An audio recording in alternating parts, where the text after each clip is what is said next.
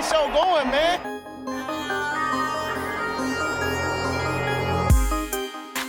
Angelo, what an interception! Steps into it, pass is caught! Diggs! Sideline! Touchdown! Unbelievable! Ihr hört Cover 3, der Podcast für Fantasy Football. Herzlich willkommen zu einer neuen Folge Cover 3, der Fantasy Football Podcast. Mein Name ist Timo, an meiner Seite Rico Moin. und Björn. Moin. Ich muss nochmal beherzten Schluck aus meinem Kaffee nehmen, ist bisher der dritte. Ich bin so aufgeregt schon vor dieser Folge. Es ist 11 Uhr, wie kannst du schon drei Kaffee drin haben? Aber das weiß ich auch nicht so genau. Ich bin noch ein bisschen am Zittern. Aber es könnte auch daran liegen, dass wir heute unsere Josh Allen Folge haben, äh, bevor wir zu Ricos tollem T-Shirt und, und Josh Allen kommen. Ähm, erstmal Björn mit den News. Breaking News. Ja. Ein paar News haben wir. Also sind eigentlich nur Vertragsverlängerungen. Beziehungsweise eine habe ich noch, die keine Vertragsverlängerung ist. Die Redskins werden sich jetzt umbenennen. Ich habe allerdings immer noch nicht gefunden, wie sie sich umbenennen wollen. Habt ihr da was zu gefunden? Nee, auch nicht, ne? Steht, steht noch nicht fest. Red Wolves sind wohl relativ weit oben, aber es steht noch nichts. Also es soll auf jeden Fall so sein, dass die Vereinsfarben die gleichen bleiben. Ähm, ja, sonst, ansonsten, Derrick Henry hat jetzt seinen doch langzeitigen Vertrag unterschrieben. Ähm, vier Jahre 50 Millionen. Wobei es sich ein bisschen aufteilt. Also quasi hat er jetzt einen Zweijahresvertrag, wo er 25,5 Millionen verdient. Und ab 2021, also ab der zweiten Saison, können die Titans ihn entlassen, würden dann 6 Millionen ähm, Dead Cap Space schlucken und könnten ihn dann halt loswerden. Und dann sind die anderen zwei Jahre im Prinzip so gesehen eine Option. Also dann würde er für die anderen zwei Jahre nochmal 24,5 kriegen. Die müssen sie aber ziehen oder halt ihn entlassen ist, glaube ich, ein ganz smarter Vertrag, weil wir hatten ja immer mal wieder auch so bei Turk Gurley gesehen, so einen Riesenvertrag für einen Running Back und wenn der dann nicht mehr liefert, da rauszukommen, ist schlecht. Ich denke, das ist so ein guter Mittelweg für die Titans, den sie da gewählt haben. Ähm, ja, Miles Garrett wurde zum bestbezahltesten Nicht-Quarterback der Liga. Ob das nach seinen Aktionen so gerechtfertigt ist, die zweite Frage sportlich ist er, glaube ich, da über jeden Zweifel erhaben ähm, verlängert bei den Browns für fünf Jahre 125 Millionen, 100 garantiert. Habt, habt ihr das gelesen ähm, mit dem, oder war das in unserer Gruppe? Ich weiß es gar nicht mehr. Äh, er, wollte, wie, er hat ja eine Strafe dafür bekommen, dass er hier Mason Rudolph da mit dem Helm auf den Kopf geschlagen hat. War das in unserer Gruppe? Mhm. Das Meme? Wir haben ausgerechnet, wie oft er dafür Mason, Garrett, Mason Rudolph noch auf, mit dem Helm auf den Kopf schlagen könnte. oh Mann. wie viel? Einige Male. Wie, wie viel? ich wollte gerade sagen, das ist ein paar Mal. Oh Gott, ey. Es war, glaube ich, auch nicht so viel Strafe, ne? Wenn du es am Ende runterrechnest, waren es ja auch irgendwie dann nur vier Spiele, glaube ich, oder fünf, die am Ende der Saison gefehlt hat.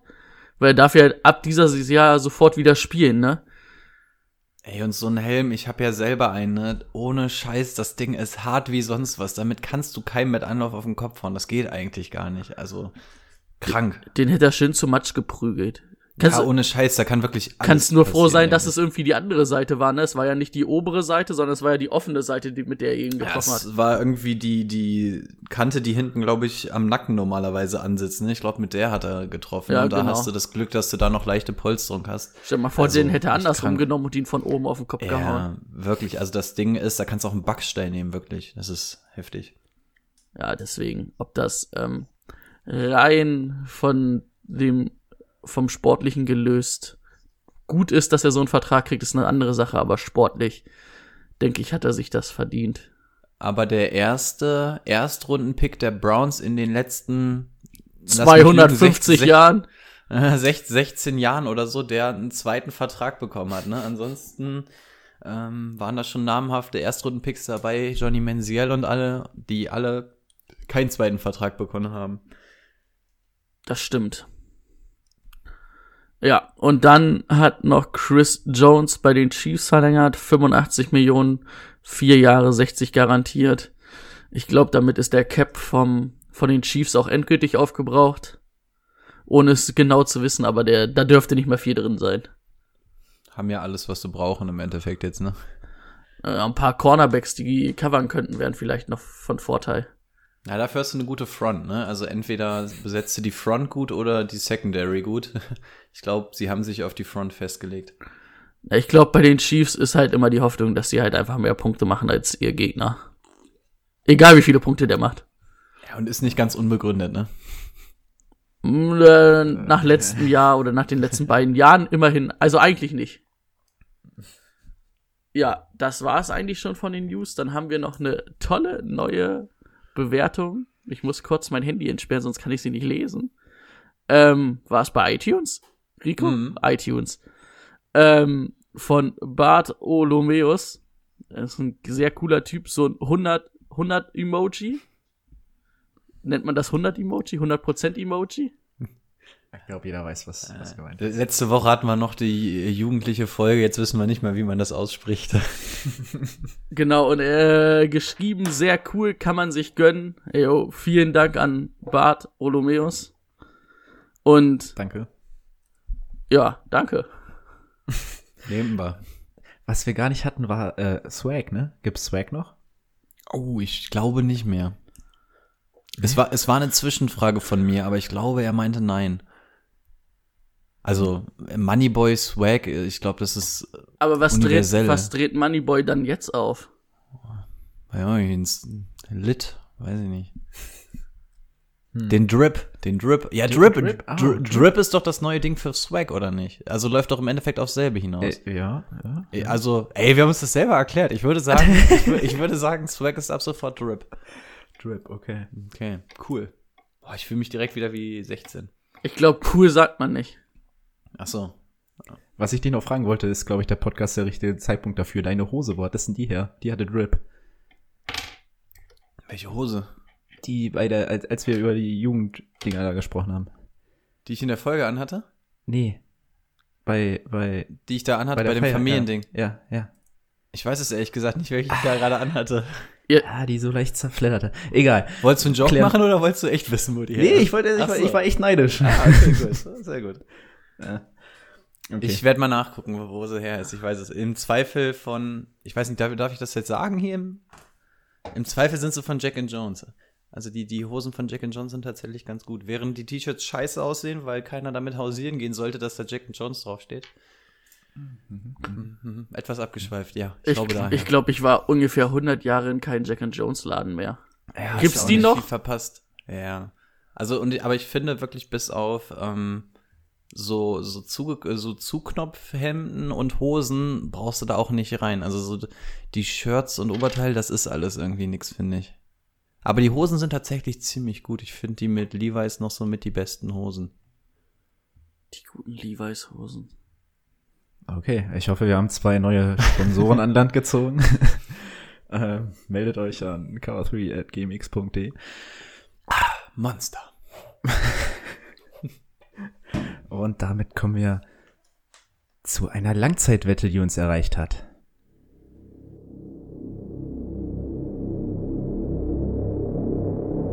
Ich kenne Sie. Ich möchte ein Spiel spielen. Folgendes wird geschehen, wenn Sie verlieren.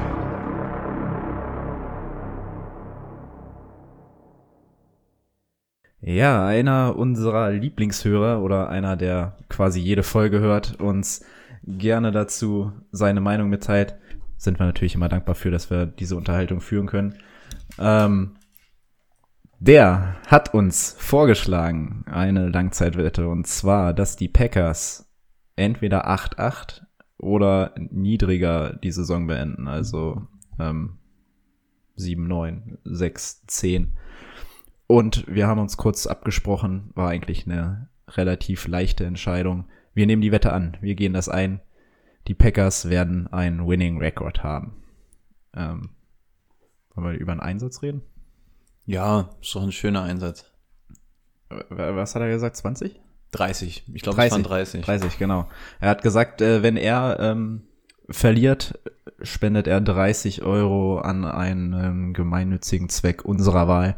Und wir haben damit natürlich gleichgezogen und würden das ihm gleich tun. Genau.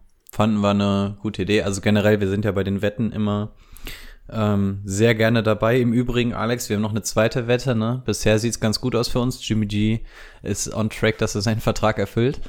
Ähm, ja. Also Brady und ich, wir waren beide nicht so mega optimistisch, was die Packers angeht, aber wir haben gesagt, so 9-7 sollten sie eigentlich schaffen.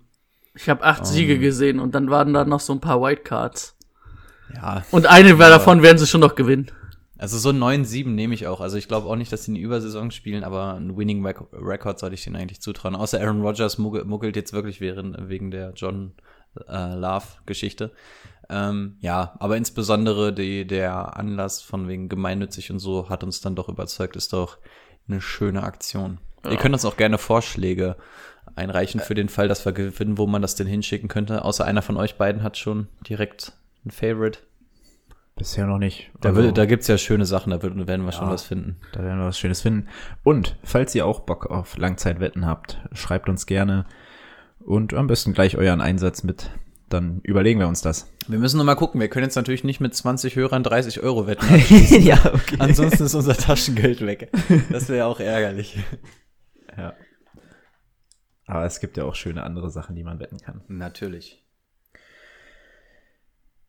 Okay, und damit können wir zum Thema der Woche übergehen.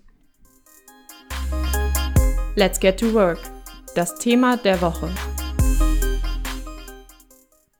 Jawohl, wir sind bei der letzten Division angekommen. AFC East. Und wir haben da was ganz Besonderes, nämlich die, den Josh Allen Beef Podcast intern. Ja. Aber wir müssen sagen, ähm, dafür haben wir heute nicht die Auslosung für die andere Hörerliga. Die hab, hab ich verschwitzt. Aber wir haben gesagt, dadurch, dass wir heute wahrscheinlich trotzdem genug zu erzählen haben, würden wir das in die nächste Woche packen, weil ab nächste Woche die Folgen ja wahrscheinlich eh wieder kürzer sind. Also jeder, der für die Hörerliga Red ist es, glaube ich, ähm, eingeschaltet hat, ähm, die Auslosung dann doch erst nächste Woche. Genau. Und bevor wir zu den Buffalo Bills kommen. Aber jetzt, wo ihr dran seid, könnt ihr trotzdem zuhören, ne? Also braucht ihr jetzt nicht abschalten. Sehr, äh, ja, sehr guter Hinweis. Stimmt. Alle wieder einschalten. ähm, boah, ey, da waren jetzt ganz viele traurige Leute dabei, die auf eine Auslosung gehofft haben. Ähm, naja, dafür haben wir jetzt die Miami Dolphins für euch. Herzlichen Glückwunsch. Ähm, und wir starten mit Tour. Und heute darf Brady anfangen. Tour und Fitzpatrick. Also davon abzu auszugehen, dass ja Tour erstmal nicht starten wird. Ich habe Ja. ich hab ein paar geile Sachen über Fitzpatrick rausgefunden. Ich habe ein geiles ich habe ich hab ein geiles äh, geiles Bild bei Instagram gefunden. So, passt auf. Wer denkt ihr wird mehr Passing Yards in seiner Karriere gehabt haben? Kurt Warner oder Ryan Fitzpatrick? Also normalerweise Kurt Warner hat doch gefühlt Ewigkeiten gespielt, oder? Hm, hat er, aber er hat weniger Passing Yards als Ryan Fitzpatrick. War halt, war das noch die Run-Heavy-Ära? Da wurde auch noch viel gelaufen, glaube ich, ne? Naja, ähm, Kurt Warner war ja bei den Rams bei der Grandest Show on Turf, also einer der besten Offense der jüngeren NFL-Geschichte Quarterback, also die haben schon ordentliche Zahlen aufgelegt. ähm, dann hätten wir die Passing Touchdowns. Wer hat mehr? Phil Simmons, äh, Phil Sims oder Patrick, äh, Ryan Fitzpatrick? Ja, da würde ich Fitz sagen. Hat auch Fitzy. Wer Ich, hat, ich habe das Gefühl, dass Fitz Ja, immer die richtige. Antwort sein wird. Ja, ja. Wer, wer, wer, wer hat das bessere Passer-Rating? Ryan Fitzpatrick oder John Elway? Nein, B, B, B. John Elway. Da hätte ich Elway gesagt. Auch Nein. nicht. Wer hat die, wer hat die bessere Interception-Rate? Ähm, B, B. okay. Und wer hat die bessere Completion-Rate? Ryan B. Fitzpatrick oder Dan Marino? Hör mir Auch auf. Also, das sind ja schon Crazy. große Quarterback-Namen, ne? Vielleicht Darf soll, ich- vielleicht Darf soll, ich einen mit einwerfen? ja. Äh, Willst du sagen, Fitzpatrick ist kein großer Quarterback? Nee, vielleicht sehen wir Fitzpatrick einfach zu negativ. Er ist, glaube ich, eine Maschine. Ich finde den geil. Oh, ich habe den Fact nur gelesen und ich habe ihn mir nicht aufgeschrieben, weil ich nicht wusste, dass wir in die Richtung gehen. Aber Fitzpatrick war, wenn man. Oh, ich hoffe, ich, ich müsste die Statistikfüchse müssen mal selber nachschauen. Ich glaube, nachdem er wieder übernommen hat von Rosen, müsste irgendwie Woche 8, 9 oder so gewesen sein. Wenn man sich nur den Stretch anguckt, ist der hinter Lamar Jackson auf Platz 2 im Fantasy Football, was die Quarterbacks angeht. Ich glaube, es war die Strecke, aber es gab auf jeden Fall eine nicht unerhebliche Strecke an der letzten Saison, in dem er fantasymäßig tatsächlich auf Platz 2 gelandet wäre. Ja, Ryan Fitzpatrick war letztes Jahr auch Rushing Leader der Miami Dolphins. Das stimmt tatsächlich, ja. Also, wird diese Saison schwerer. ich will einfach nur sagen, dass Fitzy eine verdammt coole Sau ist. Das stimmt. Ähm, Gut, äh, aus Fantasy-Sicht sagen wir einfach mal, was sagen wir da? also Björn. ich weiß es nicht. Ich glaube, Beides Ryan Fitzpatrick wird wahrscheinlich locker mal sechs, sieben, acht Spiele starten, bis Tua Hm. reingeworfen wird. Außer die, außer man geht jetzt davon aus, dass die O-Line so gut ist und dass Tua sofort bereit ist. Aber ich würde es eigentlich nicht machen. Du musst es ja nicht unbedingt machen. Du hast mit Ryan Fitzpatrick, der hat letztes Jahr ja gezeigt, dass er es kann. Also ich würde es halt auch nicht machen. Also es ist schwer, dann überhaupt da wen auszuwählen. Ich glaube, Ryan Fitzpatrick ist für die ersten Wochen, jedenfalls für die Bank oder wenn man mal so irgendwie in Woche drei mal kurz einen Quarterback braucht, vielleicht gar nicht so schlecht, weil ja auch ein paar Waffen wiederkommen. Und ansonsten in der Redraw-Liga Tour zu ziehen, brauchst du eigentlich auch nicht, weil den kriegst du dann wahrscheinlich von den Wavern, wenn er dann kurz bevor er startet. Anders in der Dynasty League, da würde ich schon mal auf Tour setzen, ne? aber ansonsten sind, glaube ich, die beiden jetzt nicht so interessant für dieses Jahr. Ja, gehe ich im Endeffekt mit. Also Tour für Redraft gar nicht, für Dynasty schon. Aber bei Tour, Brady hat es auch schon gesagt, wir wissen ja gar nicht, wird er diese Saison vielleicht ein Redshirt je spielen? Könnte auch sein. Dann könnte auch sein, dass er in Woche drei kommt. Ähm, alles zu ungewiss. Fitzpatrick würde ich mir auch nicht ins Boot holen, auch wenn du am Anfang wahrscheinlich eine, einen relativ klaren Starter hast. Und Fitzpatrick macht ja auch verrückte Sachen. Also ich würde ihn mir nicht regelmäßig aufstellen wollen, wenn er jetzt gegen eine krasse Defense spielt.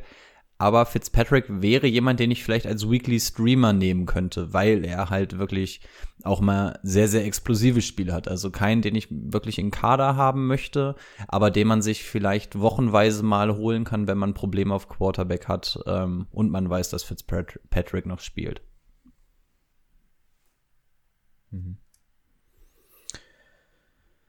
Ähm, wollen wir mit den Running Backs weitermachen?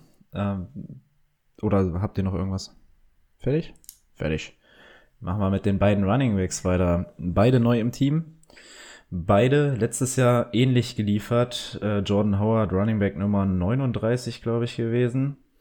Und Matt Brader Nummer 40, was die Fantasy-Punkte angeht.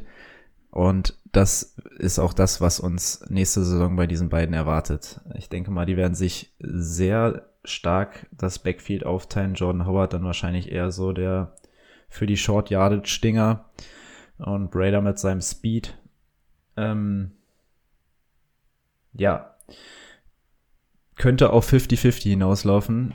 Dazu haben wir noch, dass mit Brader ja auch ein bisschen anfällig für Verletzungen ist. Also eigentlich würde ich wahrscheinlich lieber einen Matt Brader haben.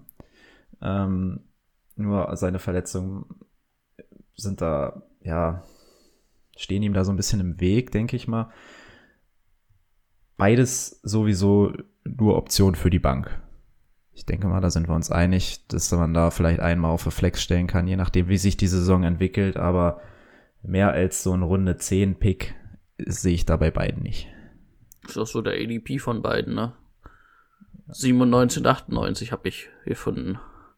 Ja, ich habe es gerade noch nicht offen, aber ja. Ähm, ja, ich glaube, ich würde wahrscheinlich eher mit Jordan Howard gehen, weil der dann doch nicht so verletzungsanfällig ist und Matt Brader mir letztes Jahr zwar in den ersten zwei, drei Wochen gut gefallen hat, danach aber auch ein bisschen so an Spritzigkeit vermissen ließ, dann ja auch gar nicht mehr an Coleman und Mostert vorbeikam. Und Jordan Howard eigentlich in den Spielen, er hat ja auch nur zehn Spiele gemacht, das darf man ja auch nicht vergessen.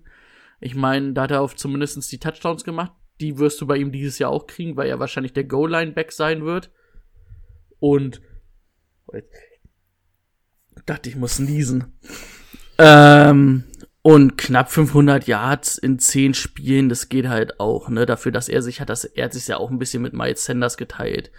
Also ich denke, in der neunten Runde ist das ein solider Pick, wo du eigentlich dann mal den vielleicht sogar mal auf Running Back 2 eine Woche stellen kannst, aber für die Flex auf jeden Fall in Ordnung. Ich gehe auch mit, dass ähm, es wahrscheinlich auf einen Back hinauslaufen wird, der da schon den größeren Anteil hat. Also ich sehe bei den Dolphins irgendwie kein 50-50, ich sehe eher so ein 70-30, 60-40 in der Richtung. Und auch ich würde da Jordan Howard ähm, auf die Eins setzen. Er ist ein guter Running Back. Er hat seit seinem Draft vor vier Jahren die drittmeisten Rushing Yards in der kompletten Liga gehabt. Also er hat einfach seine Qualitäten, das hat er schon gezeigt. Ähm, das Potenzial bei ihm ist da. Er hat zwar leichte Injury Concerns, das soll uns jetzt aber erstmal nicht abhalten. Äh, Miami hat mächtig in die O-Line investiert, was bei seinem Spielstil extrem wichtig ist, weil Jordan Howard ist nicht dieser Exclusive Back oder so, sondern das ist der, der einfach mal mit Wucht durchrennt. Dem tut eine gute O-Line gut, die hat er. Ähm, die Offense klickt, das ist wichtig. Also ähm, selbst wenn man den Dolphins am Anfang Tanking vorgeworfen hat, hat man gesehen, dass die Offense auf jeden Fall läuft. Die Offense war nicht das Problem und wird es wahrscheinlich dieses Jahr auch nicht sein. Auch das ist wichtig, dass er da so ein bisschen in Flow kommen würde. Ähm, also ich sehe ihn als Starter, aber mit einem Snap-Abzug dadurch, dass Matt Breeder da ist. Ähm, die Frage ist, wie viele Attempts wird Jordan Howard bekommen? Sollte er seine 200 Attempts bekommen, was ich im Rahmen des Möglichen halte, aber nicht weiß, ob es denn jetzt so ist. Sollte er seine 200 Attempts bekommen, sehe ich bei ihm relativ lockere 800 plus Yards plus 5 Touchdowns. Und wenn du dafür ein ADP in der neunten Runde zahlst, ist das für mich ein Sleeper. Es ist ein gefährlicher Sleeper, weil wir halt nicht wissen, wie die Attempts aufgeteilt sind. Ne? Wir haben hier einen harten Konkurrenzkampf. Wenn Jordan Howard sich in den ersten drei Wochen zurücklehnt und Matt Breeder aufdreht, ähm, ist scheiße für ihn. Aber an sich, objektiv betrachtet, sehe ich da schon Sleeper-Potenzial in Jordan Howard. Matt Breeder 2018 war richtig gut, 2019 wurde ihm der Rang in San Francisco einfach abgelaufen. Also es lag gar nicht dran, dass Breeder jetzt super schlecht war oder so. Es gab einfach welche, die viel besser waren. Insbesondere mit ähm, Raheem, ne, wer, wer war es? Raheem Mostert hat ihn den Rang abgelaufen, ne? Coleman und Mostert. Coleman und Mostert, genau. Ach ja, genau, das, ähm, genau. Ähm, ja, er hat, Matt Breeder hat für mich keine herausragenden Abilities. Also er hat irgendwie nichts, wo ich sage, ja, das ist geil. Im Gegensatz zu Jordan Howard kann er fangen. Das ist aber, glaube ich, auch so der einzige Pluspunkt, den er hat im Vergleich zu Jordan Howard und dass er ein bisschen ähm, fluffiger unterwegs ist, also ein bisschen schneller, ein bisschen agiler. Er wird seine Touches bekommen, ohne Frage. Ähm, sollte es aber tatsächlich auf diese 200 Attempts bei Jordan Howard hinauslaufen, wird er aus Fantasy-Sicht einfach nicht überleben. Dann wird er zwischendurch seine Snaps bekommen und Punkte machen, aber aus Fantasy-Sicht dann nichts Regelmäßiges. ADP Ende Runde 9, meiner Meinung nach auf jeden Fall die Finger weg, weil es ist einer, wo wir sagen, der wird wahrscheinlich unter 500 Yards sein, unter vier Touchdowns und dann brauchen, brauchen wir gar nicht drüber reden. Dann ist er A nicht Fantasy-relevant und B erst recht nicht in Runde 9. Also das ADP würde mich abschrecken. Ich wäre in, ganz spät im Draft bereit, ihn mir vielleicht auf der Bank zu setzen, um darauf zu hoffen, dass er Jordan Howard den Rang abläuft. Aber für den ADP würde ich das Risiko nicht eingehen.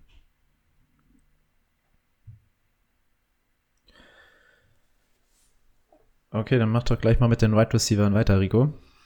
Jo. Ähm, Devonta Parker hatte 2019 endlich, endlich, endlich sein Breakout. Er wurde ja richtig hoch gedraftet vor, müssten mittlerweile auch vier, fünf Jahre sein, ne? Ähm, er war der siebte Right Receiver im Fantasy Football, also eine Top 10 Performance. Das ist schon echt ordentlich, dafür, dass man Jahre davor gar nichts gesehen hat. Und bei ihm sagte man ja auch immer, da muss eigentlich langsam mal was kommen, weil dass er das Talent hat, wussten wir alle. Und dann ging es los und zwar richtig. Wenn man ab Woche 4 seine Fantasy-Zahlen liest, ist er auf Platz 2 hinter Michael Thomas, was einfach alles sagt. Also die ersten drei Wochen waren noch nicht so gut. Wenn wir wirklich nur ab Woche 4 gucken, ist er auf Platz 2. Das sagt eigentlich alles zu den Zahlen. Ähm, Fitzpatrick ist wieder da, tut ihm natürlich gut. Ähm, wenn der Übergang zu Tua kommt, ist immer so ein bisschen gefährlich, ne, wenn ein neuer Quarterback kommt, weil er ist kein Julio Jones, kein DeAndre Hopkins, kein Michael Thomas, da ist scheißegal, was für ein Quarterback reinkommt, der bekommt seine Zahlen. Bei ihm scheint es schon so ein bisschen abhängig zu sein von dem richtigen Quarterback. Nichtsdestotrotz ist Tua natürlich ein guter Quarterback, Und ich gehe mal davon aus, dass man in Miami schon erkannt hat, was man an Devonte Parker hat und wird das, glaube ich, auch nutzen. Ähm, er bekommt seine Hilfe mit Gesicki und insbesondere mit Preston Williams, der wieder fit ist, auf den ich auch gleich nochmal schnell zu sprechen komme. Ich glaube, die Zahlen von Devonte Parker werden nicht da sein, wo sie letztes Jahr waren. Da hat er einfach echt sehr, sehr, sehr, sehr krass performt. Das wird dieses Jahr auf keinen Fall der Fall sein. Aber ich glaube, er wird trotzdem noch ein richtig guter Fantasy Right Receiver. Ähm, wird seine fünf, ähm, ah ja, 75 Receptions, da über 1000 Yards gemacht. Ähm, sieben Touchdowns sehe ich auch wieder bei ihm. ADP sechste Runde ist, finde ich, ein absolutes Value für ihn. In der sechsten Runde, wenn du den da kriegst ähm, und den auf Wide Receiver 2 stellst, mega. Finde ich richtig gut. Und Preston Williams, ähm, auch so eine kleine Feel-Good-Story, zumindest in Ansätzen. Undrafted ähm, Right Receiver, wie schwer es für einen Undrafted Right Receiver ist, in der NFL zu überleben, wissen wir alle. Er ist wirklich aus dem Nichts gekommen und hat richtig, richtig gut losgelegt, hat sich dann Tor ACL, Kreuzbandriss ist das, glaube ich, ne? Also Tor ist Riss, Ja. ACL ist, glaube ich, das Kreuzband, genau. In Woche 9 hat dann seinen Höhenflug relativ schnell wieder beendet. Ähm, was ein bisschen eklig ist, ist die Timeline. Wenn du dir in Woche 9 das Kreuzband reißt, ist es immer so, dass du schon sagst, es wird dann zur neuen Saison schon knapp. Also da muss schon die Reha auch vernünftig laufen, als dass du dann wieder bei 100% bist. Also da diese Timeline ist so ein bisschen Er ist, eng. er, ist wohl, er ist wohl aber auf dem Weg dahin, das zu schaffen. Ja, man geht davon aus, aber es ist halt immer noch so ein kle- leichter Konzern. Ähm, ich gehe auch mal davon aus, dass er das macht, ist ja jung. Das sollte er schaffen. Ähm, 2019 in den neun Wochen, beziehungsweise sagen wir mal acht, in Woche neun war es ja, ähm, hat er 32 Receptions gemacht, 420 Yards, drei Touchdowns. Ähm, ja, und wenn er da wieder anknüpfen kann, könnte das ein echt guter, langweiliger Wide Receiver werden. Also langweiliger Wide Receiver hat man ja mittlerweile etabliert mit über 700 Yards. Ähm, sein ADP ist nahezu undrafted. Das heißt, du kriegst ihn eventuell mit Glück sogar undrafted. Keinem sagt der Name Preston Williams jetzt auch großartig was. Ähm, muss nicht, aber kann. Das einzige Problem bei ihm ist halt, er ist undrafted. Und wenn du undrafted bist, hat das meistens einen Grund. Und es gibt nicht ohne Grund nur wenige Wide Receiver, die in der NFL ihren Weg auch in Fantasy machen, weil da normalerweise immer was fehlt. Und die Wahrscheinlichkeit ist schon groß, dass er jetzt nach dem Kreuzbandriss dann einfach nicht dahin wieder zurückkommt. Und deswegen finde ich undrafted auch okay. Man kann ihn sich dann auch echt mal holen und drauf hoffen, aber muss jetzt nicht unbedingt ein Pick wert sein und von daher finde ich das insofern okay. Aber wird auf jeden Fall auch einem ähm, Devonte Parker helfen, weil der jetzt endlich auf Wide Receiver auch noch mal ein bisschen Unterstützung dann das Jahr über kriegt. Ich habe mir gerade noch mal ein bisschen die Statistiken von Devonte Parker nebenbei angeguckt. Die Targets sind nach dem Ausfall von Preston Williams natürlich noch mal ziemlich in die Höhe geschossen. Ähm, ich denke mal, wenn man Preston Williams Stats hochrechnet, dann kommen die auf ungefähr gleich viel Targets tatsächlich. Ne? Ähm, das ist schon beeindruckend für einen undrafted Spieler. Ich glaube auch, dass man den in der letzten, vorletzten Runde einfach mal mitnehmen sollte. Also bei Preston Williams, ich sehe halt keinen anderen Wide Receiver bei den. Dolphins? Ja, du hast einen Titan, ja, in der Offense, aber. Also ich, ich würde ihn mir nehmen, auf jeden Fall. Solltet ihr auf dem Schirm haben. Ja. Kann funktionieren. Was sagt Brady? Das ist alles Schmu. Ich würde keinen nehmen. Nein, ich finde beide gut. Also Preston Williams ist natürlich so, ja, den kann man meine letzten Runde mitnehmen. Bei Devontae Parker muss ich sagen, bin ich sogar noch ein bisschen euphorischer als Rico, weil ich habe mir noch mal so ein paar Sachen angeguckt. Also ich glaube einfach, dass es sein Breakout hier war. Ähm, gut, 1200 Yards sind natürlich schon echt viel, aber ich sehe auf jeden Fall über 1000 Yards auf seine ah, sechs, sieben Touchdowns. Also von daher letzte Woche mal meine Rankings gemacht, so Top 20 Wide right Receiver. Äh, Spoiler-Alarm, da ist Devontae Parker auf jeden Fall mit drin. Hat er mir gefallen. Und also vor allen Dingen auch, ähm, ich habe mir das nochmal das Matchup letztes Jahr gegen die Patriots am letzten Spieltag angeguckt. Und da hat er ja nun mal gegen Stefan Gilmore gespielt und er war einer der Receiver, der Stefan Gilmore am meisten Probleme gemacht hat. Und das soll schon was heißen, ne? Also von daher bin ich da sehr, sehr optimistisch. Und in der sechsten Runde Spiel- kann man da nichts äh, verkehrt machen. Im ersten Spiel gegen Gilmore hat er allerdings sieben Targets gesehen und keinen gefangen. Das muss man auch mal sagen. Das war natürlich auch am dritten Spieltag oder so, ne? Zweiten, glaube ich, ja. Aber und Spoiler mein, meinerseits, bei mir ist er nicht in der Top 20, aber auf 21. Also sehr, sehr nah dran. äh, also für mich ist er halt auch so vom, vom, von den physischen Voraussetzungen halt echt gut, weil er ist ein, er ist ein, so der typische Nummer 1 Outside Receiver, der er sein kann, ne? Von der Körpergröße, von dem, was er spielt. Und ich glaube, das tut auch ähm, Tua sehr gut. Sofern Tua ihn einbindet, ne? Das ist halt so ein bisschen die Angst, die ich noch bei ihm habe, weil Devonta Parker hat unter mehreren Quarterbacks gespielt und es hat jetzt nur unter Ryan Fitzpatrick geklappt. Deswegen hoffe ich mal, dass Tua auch einer von denen ist, die ihn nutzen, weil es gab genug Quarterback, die es nicht gemacht haben. Da ich denke, dass, dass Tua der Next Big Thing in der NFL ist, wird das funktionieren. Okay. Okay. Ich bin ein bisschen traurig, dass der bei den Patriots in der Division spielt und ähm, nicht bei den Patriots. Also, Brady, du hast doch ein, ähm, noch ein Titan angesprochen. Das war Rico, aber ist kein Achso, Problem. Rico. Okay. Ich kann trotzdem was dazu sagen. Also, Mike Gesicki war ja auch so, glaube ich, letztes Jahr war sein zweites Jahr in der NFL. War ja auch immer so einer, der gesagt wurde, ah, großes Talent muss man ein bisschen liefern. Ich finde, die zweite Saisonhälfte war dann ähm, deutlich besser als die erste. Und das macht auf jeden Fall auch Mut, ne? Ich denke, das ist so einer, den du nehmen kannst. Als Talent in der späten Runde. Ja, ich habe gerade nicht so aufgepasst, aber Alles klar. Soll ich, soll ich, soll ich einspringen? Ich habe ich Ja. hab zugehört, ich, ich stimme im Endeffekt zu. Ähm, bin auch ein ziemlicher Gesicki-Fan. Ende 2019 war er richtig on fire. Insgesamt ist er Fantasy-Football-mäßig auf Platz 7 unter den Tight Ends gelandet. Also er war sogar schon in der Top 10 mit drin. Und das, obwohl er letztes Jahr jetzt gar nicht so mega geil war. Ähm, hat dieses Jahr die Opportunity und das Talent. Also was willst du mehr aus Fantasy-Sicht, wenn du die Chance hast und das Talent? Ähm, Plus und Plus gibt in dem Falle auf jeden Fall Top 10. Ähm, ADP liegt in der 13. Runde. Mein Problem mit ihm ist so ein bisschen, dass der Hype mittlerweile bekannt wurde. Also jeder kennt jetzt mittlerweile Gesicki und Gesippi. Ge- Gesippi. Gesicki ist jetzt auch nicht mehr der große Geheimtipp, aber wer kann es ihm verübeln?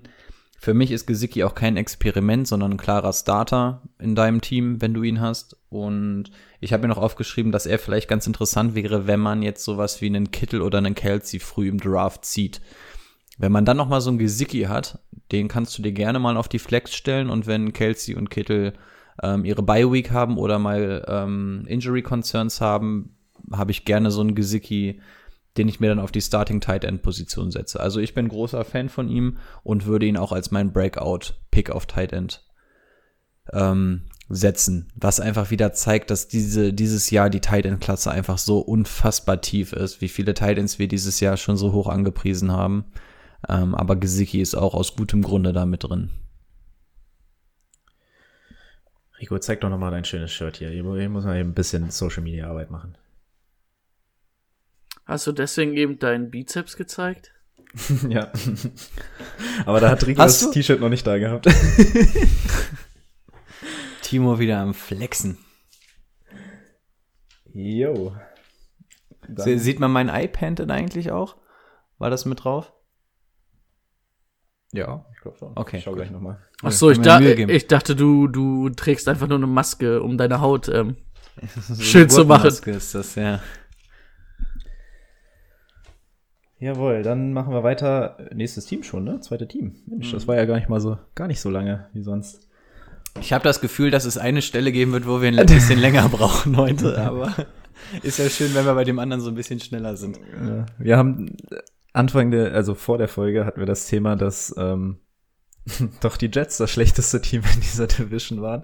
Ich weiß nicht, wie ihr beide drauf gekommen seid, aber 4 und 12 letztes Jahr, vorletztes Jahr. Sie waren tatsächlich nur das zweitschlechteste Team. Man mag es kaum glauben. Ähm, Sam Darnold hatten wir auch schon immer noch jünger, als, also wird, wird auch bleiben, ne? als Joe Burrow. Geht in sein drittes Jahr. Beide Jahre nur 13 Spiele gemacht. Ähm, ähnliches Output tatsächlich ein bisschen besser geworden ist es letztes Jahr. Ich glaube, Quarterback Nummer 27 oder so ist er geworden. Also mh, eher ein schlechter, ganz, ganz schlechter zweiter Titan vielleicht dieses Jahr. Quarterback. Äh, Quarterback, ja. Boah, den stelle ich Sorry. mir richtig auf Titan Äh, äh, Nummer auf, Titan 2. wäre, auf Titan würde ich ihn mir vielleicht sogar eher hinstellen als auf Quarterback. Ja, seht ihr da noch irgendwie Potenzial, dass das dieses Jahr höher geht? Man muss natürlich einmal sagen, er konnte natürlich letztes Jahr nichts dafür, dass er nur 13 Spiele gemacht hat. Das war ja keine Verletzung. Er war einfach krank. Was war es? Pfeiferisches Drüsenfieber? Ach ja, stimmt. Mono, ja. Genau, also man darf da ja jetzt nicht irgendwie sagen, oh, der ist verletzungsanfällig. Der war einfach krank. Das ist, der hat halt einen Schnuppen. Einen großen Schnuppen. Einen größeren Schnuppen, ja. Richtig.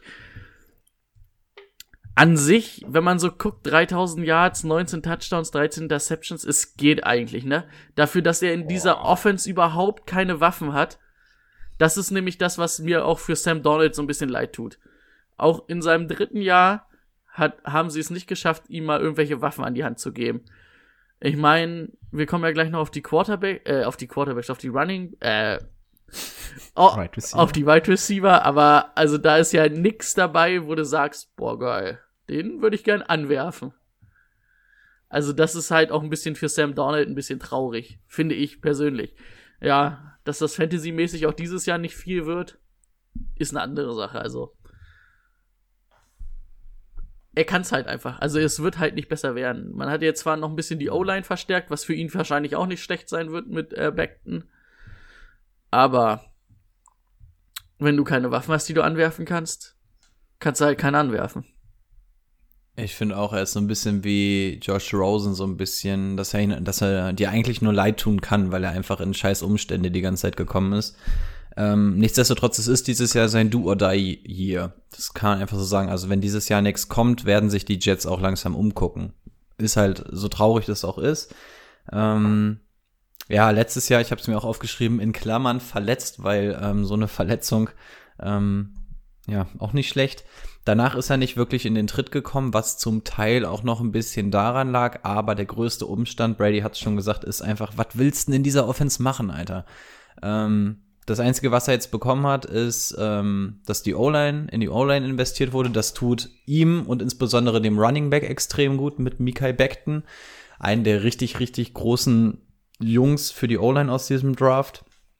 Ähm, dann wurde ihm durch Mims ein neuer Wide Receiver zur Verfügung gestellt. Im gleichen Atemzug gibt's aber Robbie Anderson wieder ab.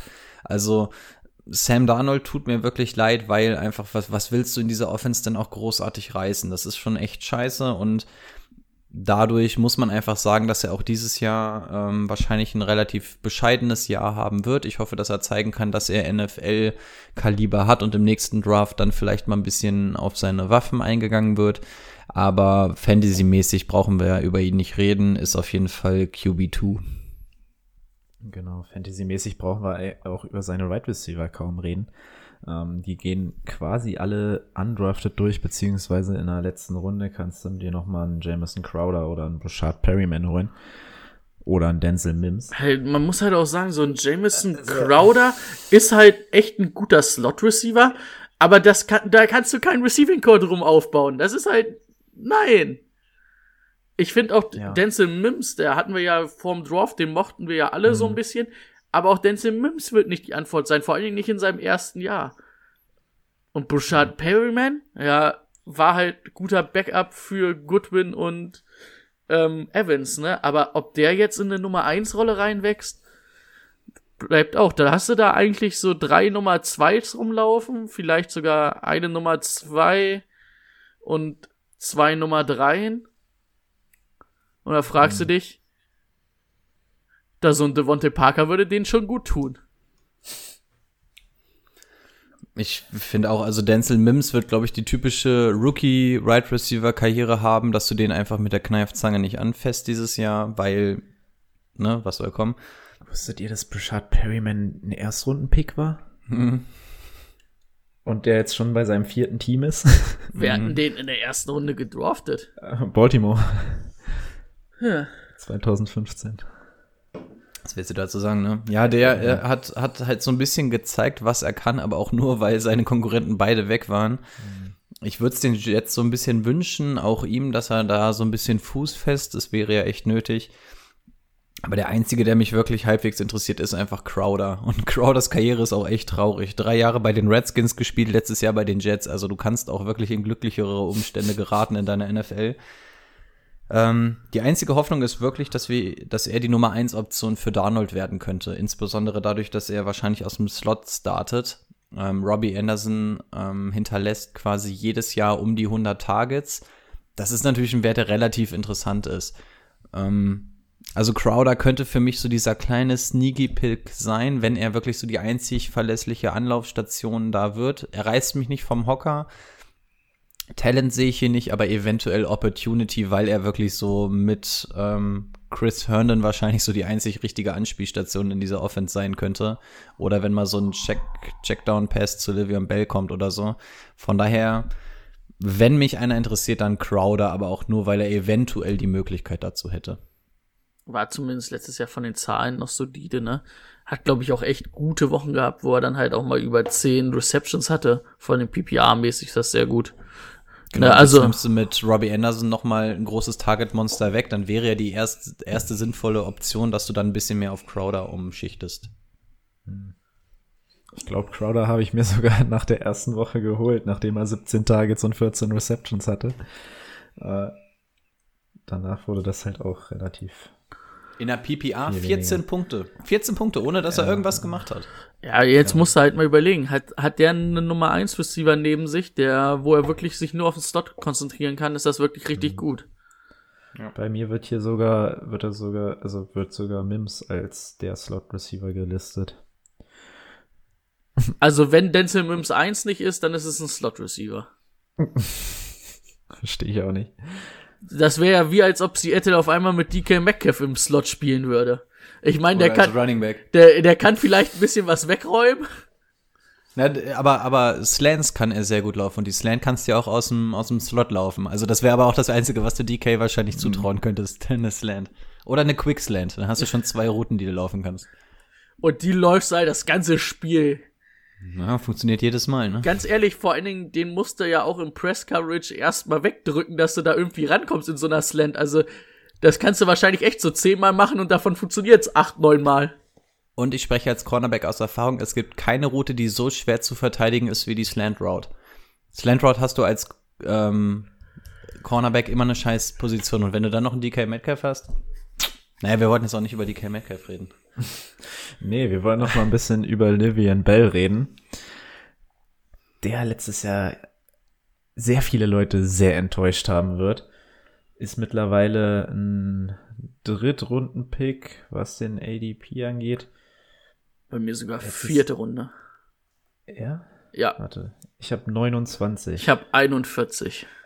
Ich habe Mitte dritte. 29 ist ja Mitte dritte. Ja, ist eher so 33 oder sowas, ne? Ich sag mal, 41 ist in Ordnung. 30, 41 wäre wär schon in Ordnung, da sehe ich ihn auch eher. Ja, ähm, was meint ihr? Macht das einen großen Unterschied, dass die O-Line jetzt besser geworden ist? Ich meine, letztes Jahr ein Average von 3,2 Yards pro Run.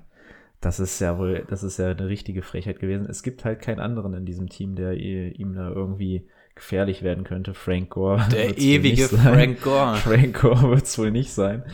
Ähm, also wird er auch wieder seine Attempts sehen und es wird wahrscheinlich auch ein bisschen hochgehen, aber also mehr als Ende dritte Runde sehe ich da nicht. Da muss man schon mal sagen, also das einzig Gute sind seine 85 Receptions. Die habe ich auch überhaupt nicht gesehen. Das hat mich richtig erstaunt, als ich das in den Stats gesehen habe. 66 Receptions. Entschuldigen Sie. da muss ich nochmal nachgucken. Soll ich es lange überbrücken? Überbrück ja. mal. Ja, das Ding bei, bei Livian Bell ist einfach, Problem Nummer eins, er ist nicht der Running Back, den der Head Coach haben will. Ne? Also Adam Gase es geht auch nicht gerade zimperlich damit um, dass er kein Fan von Livian Bell ist und den eigentlich auch nicht hätte haben wollen. Und Livian Bell ist ein richtig, richtig, richtig guter Running Back, das wissen wir. Aber er ist einfach diese Art von Running Back, der eine richtig geile O-Line braucht, wie er es in Pittsburgh hatte, weil er einfach dieser Patient Running Back ist. Er wartet, bis die Lücke aufgeht und dann ist er halt richtig, richtig stark. Das Problem ist nur, wenn keine Lücke aufgeht, dann stehst du da fünf Sekunden, wartest, dass die Lücke aufgeht und dann wird sich keine Lücke auftun, sondern dann kommt der Truck dir nämlich entgegen und fährt dich um. Und genau das Problem hat er gerade Ah. bei den Jets. Also er ist ein geiler Running Back, aber das System ist halt nicht für ihn. Und Brady scheint nicht recht zu haben. Er kratzt sich auf am Kopf und versucht noch irgendwas gerade zu biegen. Das, war- das war das letzte Pittsburgh-Jahr, deswegen wollte ich sagen, 85 Receptions, das ist was, was mich begeistert. Aber okay, also ich würde ihn nicht mal mehr in der vierten Runde ziehen. nee, dann, Ja, die das, Frage das ist- vielleicht schon. oh, ich also, bin dann in der Zeile verrutscht hier. Ah, das ist natürlich aber 66 Receptions gehen, aber dann nur 460 Yards, das ist dann schon ein bisschen wenig, ne? Da erwarte ich von Livian Bell eigentlich mehr.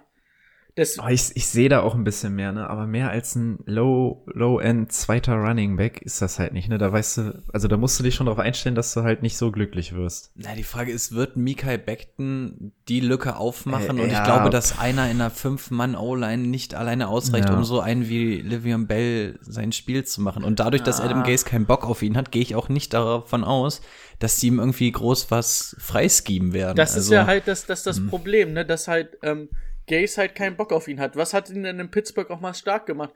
Da wurde er ja auch mal outside aufgestellt in Slot, weil er ja wirklich so eine Matchup-Waffe ist. Und das macht ja Gaze nicht mit ihm. Und ich meine, ja. ich, ich hab's jetzt nicht zu 100% gehört, aber ich glaube, Rico hat's eben gesagt, es bringt dir halt, Livian Bell ist halt keiner, der der durch die O-Line, also der, der braucht eine Lücke in der O-Line, das ist ja keiner, der dir drei Leute überbulldozert. Also wenn der halt immer in eine Mauer hinter seiner O-Line rennt, bringt dir das halt nichts. Das beschreibt dann auch seine 3,3 Yards pro Versuch. Wenn du den halt nicht richtig einsetzt, dann wird das halt nichts. Und das ist halt auch schade für ihn. übrigens auch ganz wenig Einsätze innerhalb der Red Zone. Also, du kannst nicht mal bei ihnen irgendwie von Touchdowns ausgehen. Ne? Was also, hat er der gehabt? Red Zone- Vier Touchdowns insgesamt letztes Jahr Einge, eingefangen.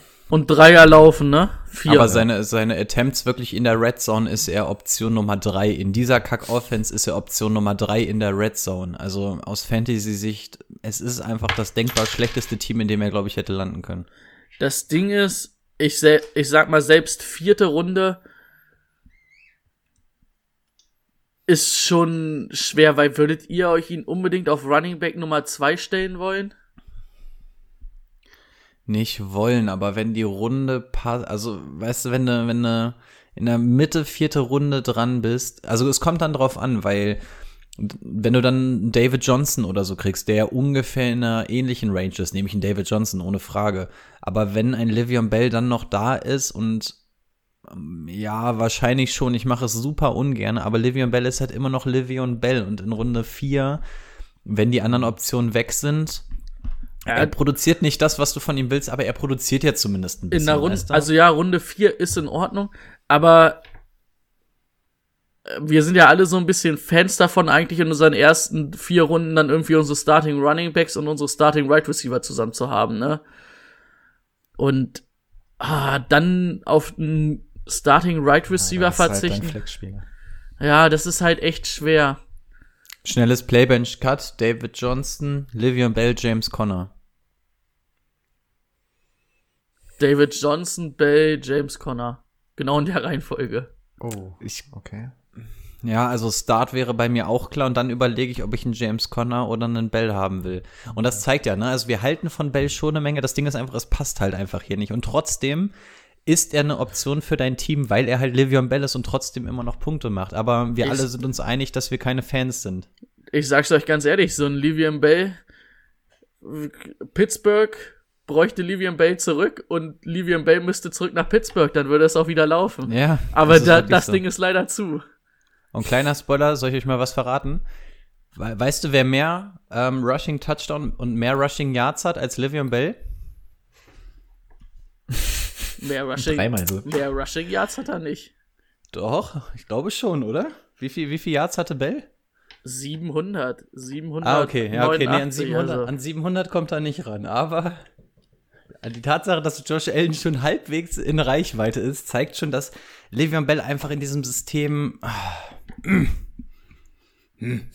Aber wir können auch, ähm, dann können wir auch sagen, ähm, keine Ahnung, bis auf die Top 5 Running Backs hatte Lamar Jackson mehr Yards als alle anderen. das stimmt auch wieder. Also, ja. das ist halt auch so eine Sache. Aber gut, Le, ähm, Lamar Jackson kannst du eigentlich auch nicht mit anderen Quarterbacks vergleichen. Du musst ihn eigentlich auch mit Running Backs vergleichen, was die Zahlen angeht. Ähm, ja. Und, und dann hast du halt auch noch irgendwie Frank Gore da rumlaufen. Ich meine, der ist nicht fancy, der ist alt.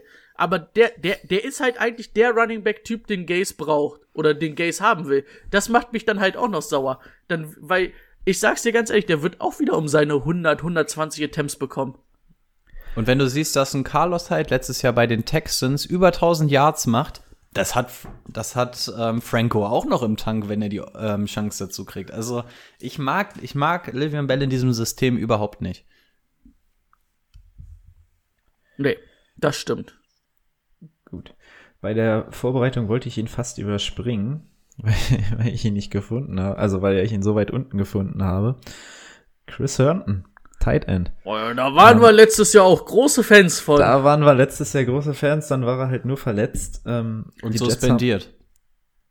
Er Und kam erstmal aus der Suspension die ersten sechs Spiele oder so. Und dann kam er stimmt. kurz und dann war er verletzt. Also 2019 kannst du komplett knicken. Ja, die Jets haben trotzdem immer noch große Pläne mit ihm, halten viel von ihm. Ähm, auch so als ja, Notlos Notlösung für Sam Darnold, Sam Darnold hat. Eigentlich hast du einen Levin Bell, aber dann wirfst du halt lieber, nimmst du dir lieber den äh, Chris Herndon. Ähm, sollte mal im Auge behalten, falls sich mal ein Tight End irgendwie verletzt oder ihr in der Saison ein bisschen unzufrieden seid, auf jeden Fall Chris Herndon im Auge behalten. Chris Herndon hatte vor zwei Jahren mal genau denselben Hype wie ein Hunter Henry. Könnt ihr euch noch dran erinnern? Die waren beide auf einer Stufe. Also, dass Chris Herndon echt ein guter Tight End ist, brauchen wir, glaube ich, nicht diskutieren. Aber ah, es, es will einfach, es gibt so viele Umstände, die einfach nicht wollen, dass es passiert. Ich glaube, er könnte ein Sneaky Pick sein, gerade weil Adam Gase ihn auch immer noch hypt. Aber dieses Jahr ist mir die Tight End Klasse zu tief, als dass ich sagen würde, ist mir ein Versuch wert. Also jedes andere Jahr hätte ich wahrscheinlich gesagt, das könnte so ein kleiner Sleeper Pick sein. Dieses Jahr ist die Klasse einfach zu tief, als dass ich sagen würde, okay, bei Chris Ja. Herndon versuchen, versuchen wir es auch. Wie gesagt, auf dem Waiver im Auge behalten. Und dann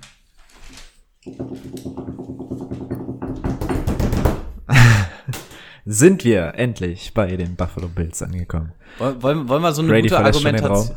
Wollen wir eine gute Argumentation? Brady, guck mal, Brady hat schon das Kampfface drauf. Guck mal. Ja, ja. Nö, also ich, ich sag das auch ganz ehrlich. Also ich habe mir hier keine Expertenmeinung rausgesucht. Das ist alles, was meine Meinung ist, was meine Meinung unterstützt. Und die muss keiner teilen. Ich denke, das ist ja sowieso bei uns so. Ähm, wir können euch nicht sagen, wen ihr picken sollt. Wir probieren euch was an die Hand zu geben.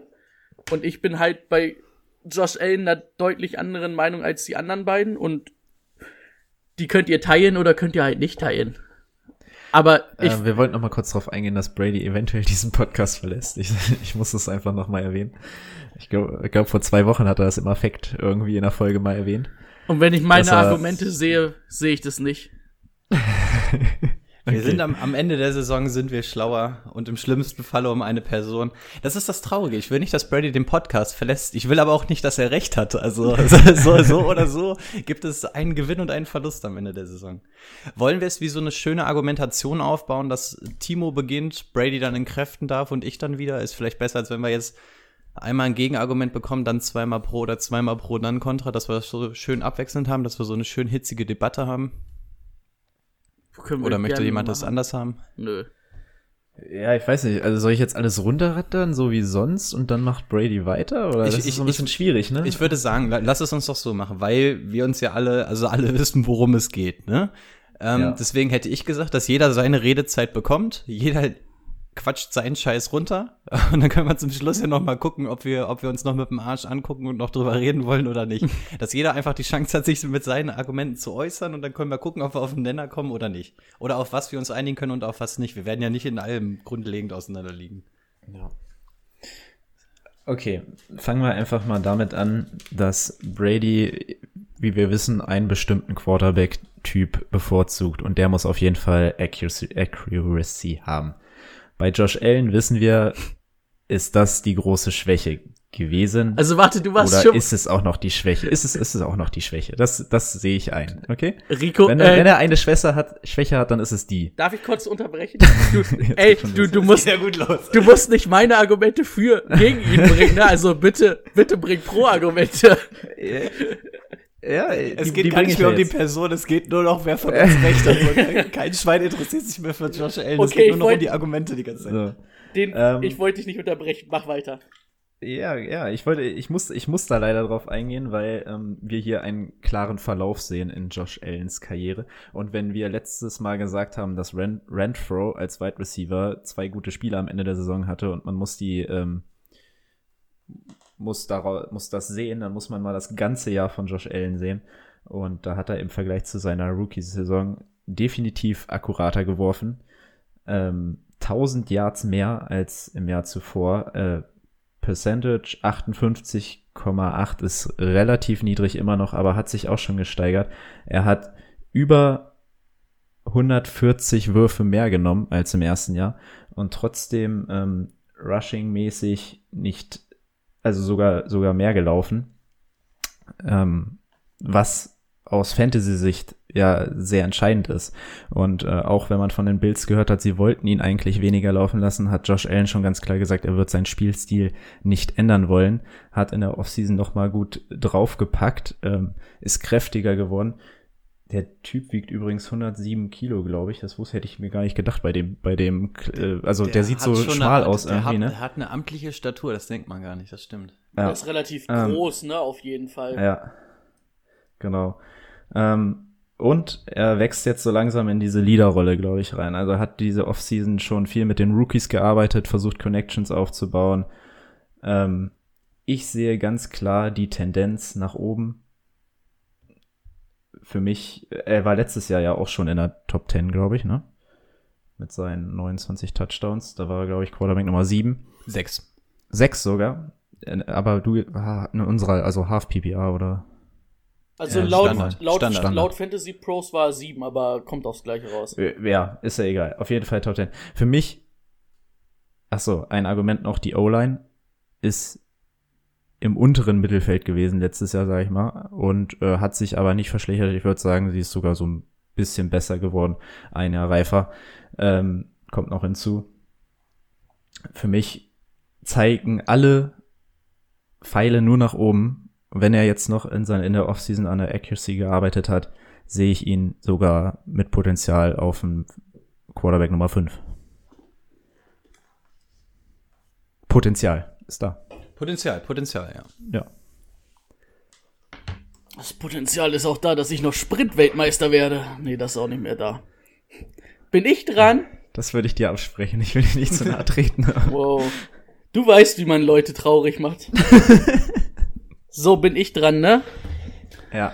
Also, um das zu sagen, natürlich haben seine Sachen sich gesteigert, ist aber auch nicht schwer. Er hat natürlich 16 Spiele gemacht anstatt ähm, 11 letztes Jahr, ne?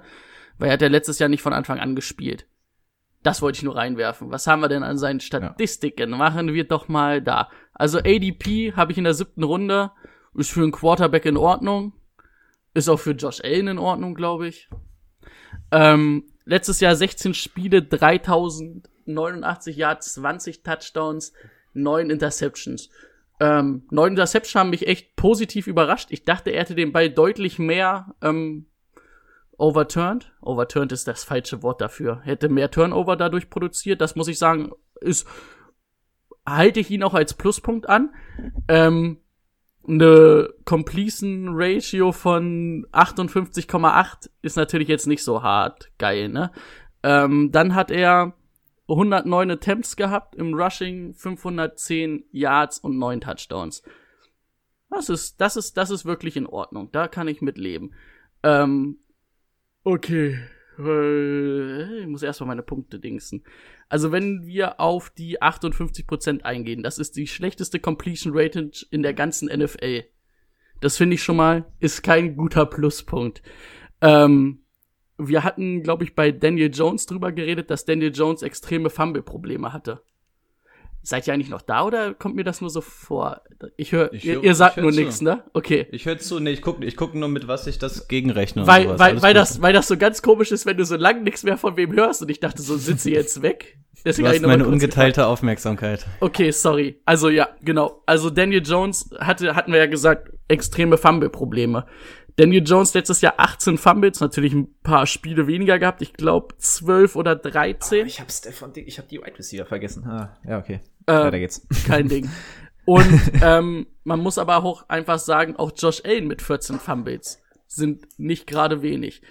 Dann, was mich ein bisschen negativ, also was nicht negativ ist, aber ähm, für jedes 300 Yard Passing Game gibt's ja extra Punkte.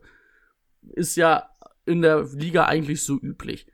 Josh Allen hatte letztes Jahr kein 300 Yard Spiel, nicht ein einziges. Er hatte sogar sechs unter 200 Yards eigentlich sieben. Rechnen wir mal das letzte Spiel raus, weil da hat er auch nur ein paar Snaps gespielt.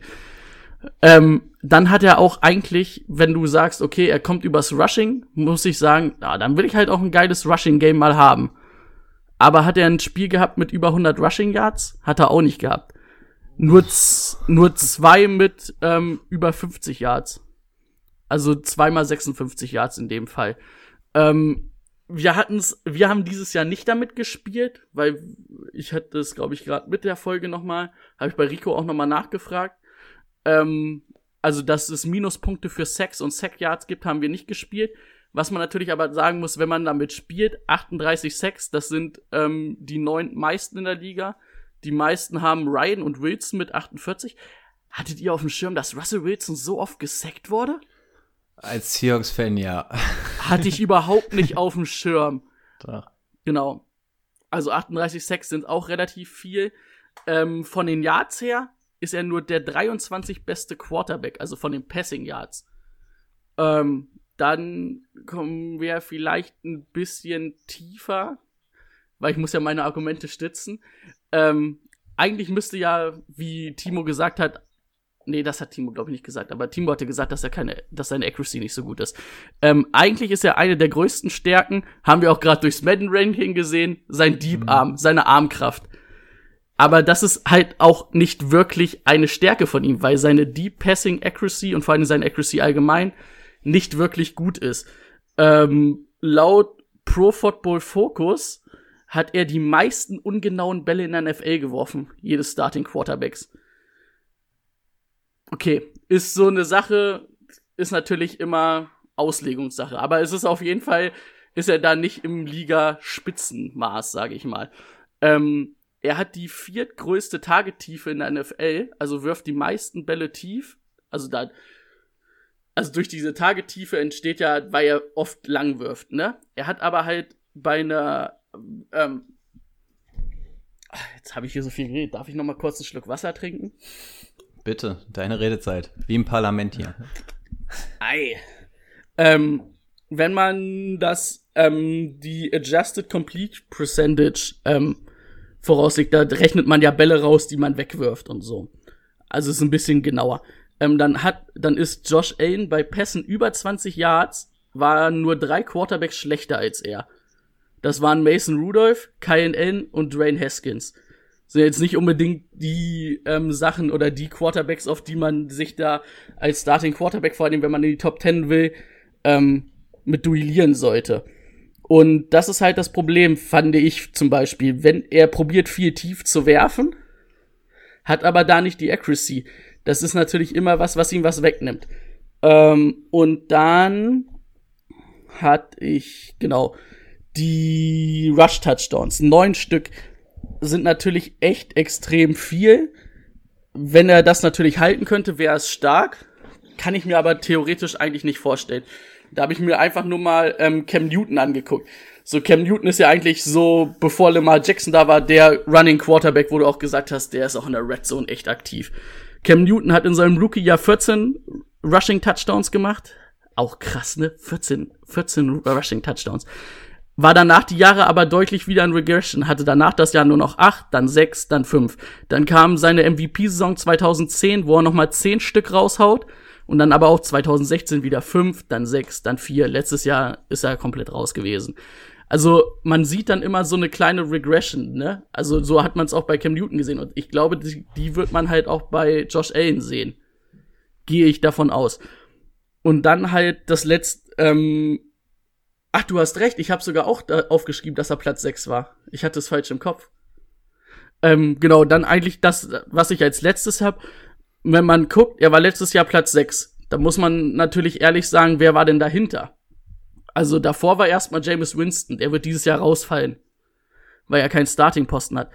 Aber wer war denn hinter ihm? Patrick Mahomes wird vor ihm landen. Ein Kyler Murray, schätze ich auch, wird vor ihm landen.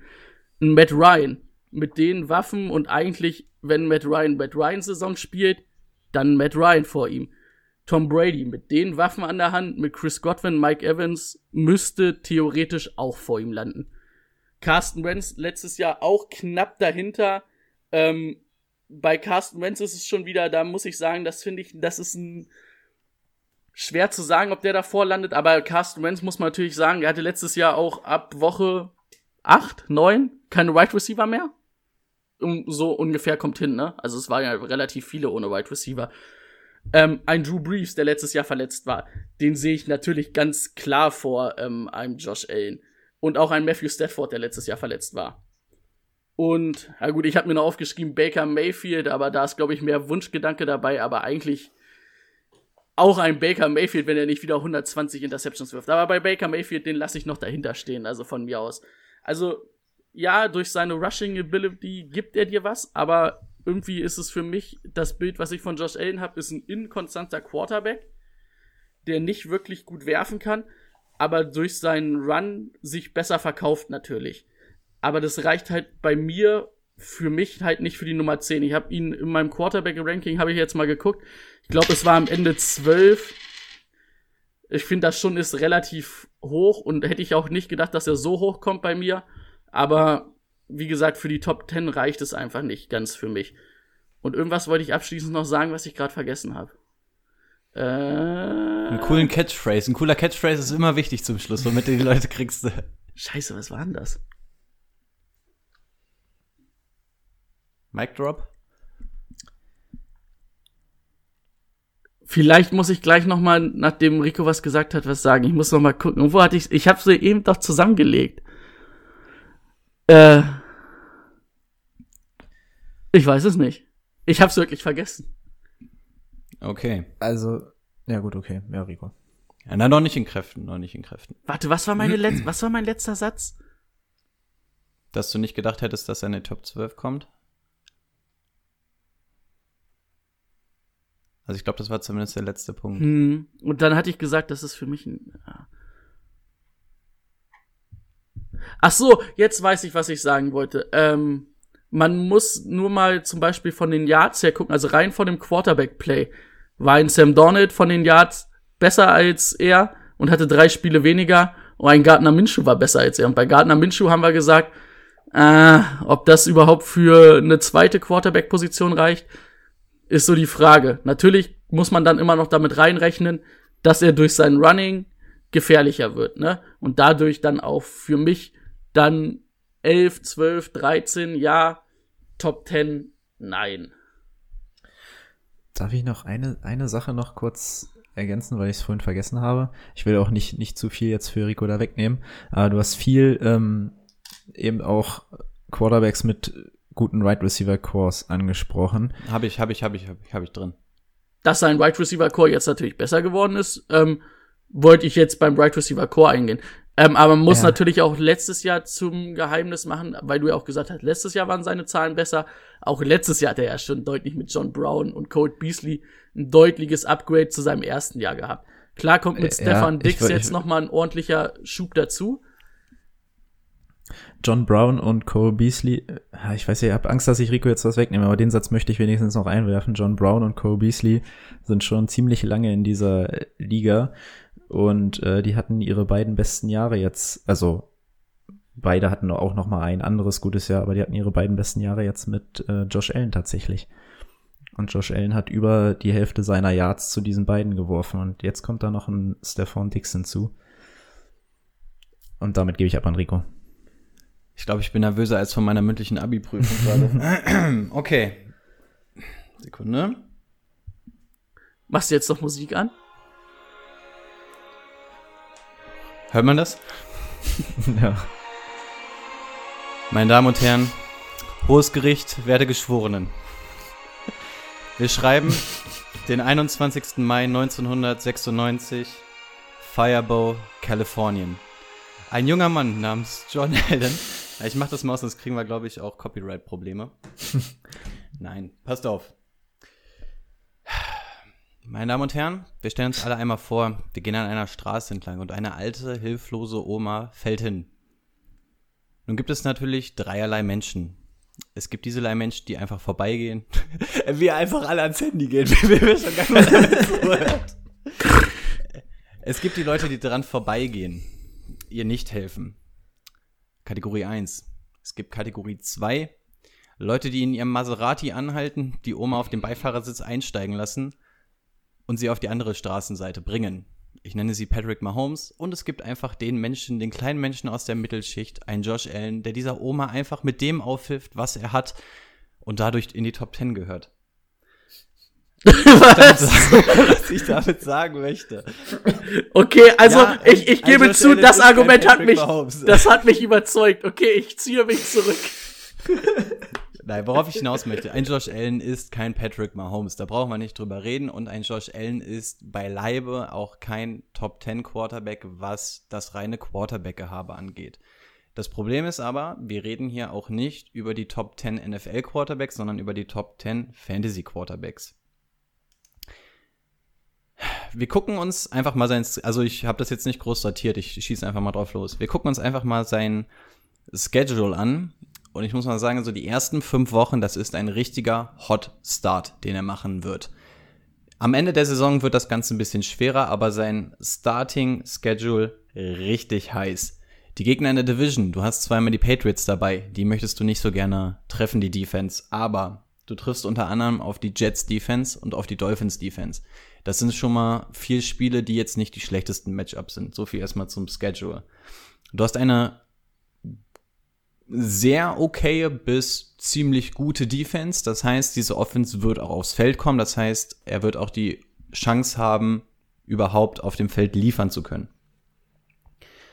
Ähm, die Flat Earther, ähm, ich meine natürlich Josh Allen Hater, werfen ihnen immer vor, dass die ähm, Accuracy bei Deep Throws sehr, sehr schlecht ist. Ähm, das ist jetzt natürlich eigentlich nicht sonderlich Fantasy-relevant, weil was, was für uns zählt, sind einfach die nackten Zahlen, was zum Schluss bei rauskommt. Und wenn er nur einen von drei Pässen anbringt, dadurch aber auf seine Zahlen kommt, wäre uns das im Endeffekt egal. Aber was machst du denn, wenn du einen Quarterback hast, der einen der stärksten Arme in der Liga hat, aber nicht die beste Accuracy? Wie versuchst du das Ganze zu beheben, indem du dir einen der besten Deep Receiver holst? Was haben die Bills gemacht? Sie haben Stefan Diggs geholt. Das heißt, Stefan Dix ist nicht nur ein guter Quarter, äh, guter Wide Receiver, der dazukommen wird und Josh Allen helfen wird, er wird ihm insbesondere bei seiner eigentlich mit größten Stärke, die aber gleichzeitig auch seine Schwäche ist, wird er ihn einfach unterstützen, weil Stefan Dix auch einen anderen Radius hat. Und wir haben es gerade schon angesprochen, ein Josh Allen musste bisher mit einem Brown und Beasley zusammenarbeiten. Das ist natürlich echt nicht die Creme de la Creme. Letztes Jahr als QB Nummer 6 beendet hatten wir schon, 2018 wenn wir nur mal die letzten sieben Spiele, und das ist ja immerhin fast die Hälfte der Saison, betrachten, ist der QB Nummer eins, als ein Lamar Jackson noch nicht in der Liga war. Was, okay, der Vergleich mit Cam Newton ist gefallen. Was macht einen Cam Newton so interessant für Fantasy Football? Auch bei ihm sagen wir immer wieder, er ist nicht der beste NFL Quarterback. Was macht ihn für Fantasy Football interessant? Klar, sein Rushing Game. Ähm, ein Cam Newton hat das Ganze zur Perfektion getragen, ist auch der Vorreiter in dieser Kategorie. Daran will ich einen Josh Allen nicht messen, daran sollten wir einen Josh Allen auch nicht messen, aber genau das ist der Grund, warum er aus Fantasy-Sicht so relevant ist. Ähm, wir gucken uns mal den Schedule generell an, gegen den Josh Allen ran muss. Die Gegner in der Saison, gegen die er spielen wird, haben im Schnitt, nee, haben insgesamt 327 Punkte an Quarterbacks abgegeben. Das sind im Durchschnitt um die 20 Punkte, die an einen Quarterback abgegeben werden. Wenn wir das mal runterbrechen, würde das heißen, dass Josh Allen im Schnitt, wenn wir das halten würden, drei bis vier Touchdowns werfen würde. Das heißt, die Gegner, gegen die er spielt, sind anfällig gegen Quarterback-Plays, nicht gegen Running Backs oder so. Und das ist jetzt losgelöst von der reinen Fantasy-Statistik, ne? Das sind NFL-Werte. Die Gegner gingen im Schnitt 11,2 Yards pro Completion ab. Das ist verdammt viel. Und ich möchte nochmal darauf hinweisen, wir haben hier einen Diebwerfer. So, da ich jetzt ein bisschen viele Zahlen gemacht habe, habe ich, um die ganze Stimmung wieder etwas aufzulockern, ein kleines Bildchen für euch, damit ihr mir wieder folgt. Guckt mal, ein Hund, der mit einer Katze schmust. Süß, oder? So, eure Aufmerksamkeit habe ich wieder. Da ich die Aufmerksamkeit der Hörer gerade nicht auf meiner Seite habe, habe ich mir was überlegt und zwar einen netten Fun Fact. Wusstet ihr, dass wenn man Schwänzen den Känguru äh, ähm, hochhalten würde, also den hinteren Schwanz hochhalten würde, dass sie unfähig sind zu springen? Faszinierend, oder? Des Weiteren möchte ich mit euch, das ist relativ wichtig, ich möchte mit euch auf das Pinocchio-Paradoxon zu sprechen kommen. Ihr probiert hier die Leute mit irgendwelchen lustigen Sachen reinzuziehen. Das finde ich nicht in Ordnung. Der, der, Punkt, der Punkt ist jetzt bitte re relativ, relativ wichtig. Was passiert, wenn Pinocchio lügt? Wir alle wissen aus dem Märchen, seine Nase wächst. Jetzt stellen wir uns mal vor, Pinocchio steht vor uns. Was passiert, wenn Pinocchio vor uns steht und sagt, meine Nase wächst jetzt? Timo, du kleiner Abiturient, was passiert, wenn Pinocchio vor uns steht und sagt, meine Nase wächst jetzt? Das ist natürlich schwierig, weil eigentlich wächst sie nicht und deswegen lügt er und deswegen wächst sie. Herzlich willkommen, das Pinocchio-Paradoxon. Wer es jetzt noch nicht auf Anhieb verstanden hat, wenn Pinocchio sagt, meine Nase wächst jetzt, wird sie wahrscheinlich nicht wachsen, weil die Nase ohne weiteres nicht, nicht wächst. Dadurch, dass sie nicht wächst, hat er aber gelogen. Durch eine Lüge wächst die Nase. Dadurch hätte er die Wahrheit gesagt, weshalb die Nase eigentlich nicht wachsen würde. Willkommen, Pinocchio Paradoxon. Ich denke, ich habe die Aufmerksamkeit wieder auf meiner Seite. Wir kommen mal auf ein paar Statistiken aus dem Jahr 2019 zu sprechen. Ähm, ich habe Warte, das hatte jetzt mit nichts zu tun, das war einfach nur mal so? Also, das okay. war für die Aufmerksamkeit. Okay. Ähm, wir kommen auf die Boom-Statistik. Und zwar, eine Boom-Statistik ist, wenn ein Quarterback im, in der Wöchen, im wöchentlichen Ranking Quarterback 5 der Liga wird oder besser, sprich Platz 1 bis 5 belegt. Das ist ein Boom. Ne? Das heißt, ein Quarterback hat richtig geliefert in der Woche. Wir rechnen 18 und 19 zusammen, also alles, was wir von Josh Allen haben, dann liegt die Wahrscheinlichkeit, dass er in der Woche ein, eine Boom Week hat, also nicht eine gute, okay, sondern eine Boom Week, liegt bei 9,9 Prozent. Runden wir auf, glatte 10 Prozent, dass du eine Boomwoche von Josh Allen bekommst. Rechnen wir dagegen mal die Bust. Ein Bust ist, wenn dein Quarterback auf Platz 18 oder schlechter ist. Das heißt, dein Quarterback war weder gut noch okay, er war wirklich grottenschlecht. Beziehungsweise schon gut schlecht, ne? Weil wir sagen, er ist dann im unteren Mittelfeld. Das heißt, aus Fantasy-Sicht nicht gut. Da liegt der Schnitt bei unter 6,5 Prozent. Was einfach heißt, Josh Allen, wir haben die Zahlen angesprochen, gerade beim Werfen ist er nicht gut. Aber aus Fantasy-Sicht ist die Wahrscheinlichkeit, dass er eine Bust-Week hat. Und das heißt, dass er wirklich deine Woche weder gewinnt, sondern dass er sie aktiv mit verliert. Wenn du sagst, oh, mein Quarterback war richtig scheiße, liegt bei 6,5 Prozent. Der Risikofaktor bei ihm, dass er unter 15 Punkte landet. Unter 15. 15 ist bei einem Quarterback so in etwa das, was okay ist. Alles über 15 ist gut, alles unter 15 ist nicht gut. Der Risikowert, dass er unter 15 Punkten landet, liegt bei 22,3 Prozent. Das ist ein sehr ist okayer Wert. Es klingt erstmal relativ viel, deswegen habe ich euch da mit reingerechnet. Ist übrigens aus dem letzten Jahr auch die Woche 17, in der er, glaube ich, zwei Punkte gemacht hat. Die wollte ich aber nicht hinten runterfallen lassen ähm, damit die Zahlen aufgehübscht werden. Die Woche ist da auch mit reingerechnet. 22 Prozent. Um das Ganze mal ein bisschen in Relation zu stellen, habe ich euch mal von Watson, der den niedrigsten Wert hat, der hat 13 Prozent. Josh Allen hat 22 Prozent, Kyler Murray 34. Das heißt, wir bewegen uns hier in einem wirklich sehr guten Metier. Und das sind alles drei Quarterbacks, die letztes Jahr in einer Top 10 gelandet sind, aus Fantasy-Sicht. Ähm, so viel dazu, ich will das Ganze jetzt auch gar nicht zu lang machen, aber da ich natürlich auch ein bisschen traurig wäre, weil die Wahrscheinlichkeit, dass Josh Allen, ich kann euch auch gerne mal meine Top 10 vorlesen. Ähm, Lamar, Patrick Mahomes, braucht man nicht drüber reden. Doug Prescott, Kyler Murray aufgrund ihrer Möglichkeiten brauchen wir auch nicht reden. Ein Russell Wilson, ein Deshaun Watson sehe ich da einfach noch drüber. Und dahinter fängt es dann an, dass, dass es eng wird. Ich, ich als Carson Wentz-Believer sehe auch Carson Wentz dort. Dann sehe ich einen Josh Allen aufgrund seiner ganzen Prognostizierung im Fantasy Football dann sehe ich einen äh, Drew Brees, den ich da auch mit drin habe, dem ich ehrlich gesagt nicht so viel zutraue, ich ihn aber eigentlich in die, einfach in die Top 10 mit aufnehmen muss. Und dann hast du mit Matt Ryan und Matthew Stafford machen dann den ganzen Kram dazu. Und dann kommt noch ein Top, äh, Tom Brady und ähnliche Konsorten, die um die Top 10 kämpfen, nur um meine mal genannt zu haben. Worauf ich jetzt letztendlich hinaus will, weil ich ja auch nicht möchte, dass Brady diesen Podcast verliert, weil die Wahrscheinlichkeit, dass Josh Allen in, den, in die Top 10 kommt, nicht ganz gering ist. Dann möchte ich auf das Pinocchio-Paradoxon zurückkommen. Das Problem bei diesem Paradoxon ist doch, was ist eine Lüge? Ist eine Lüge A eine wissentliche Falschaussage? Oder ist eine, also wenn Pinocchio mit Absicht etwas Falsches sagt? Oder ist die Lüge B, wenn es eine subjektive Fehleinschätzung ist?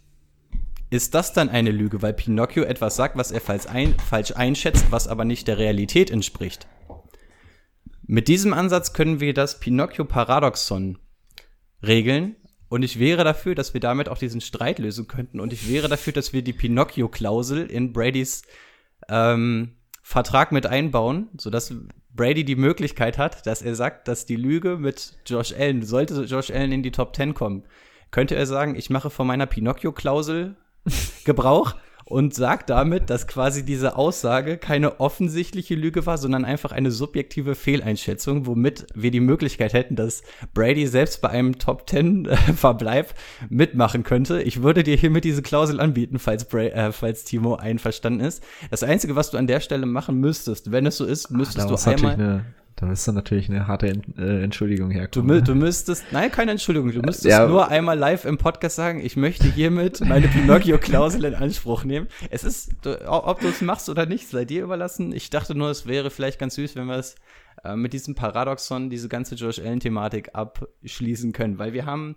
wir haben wirklich viele Sachen, auf die wir jetzt hier eingegangen sind, letztendlich.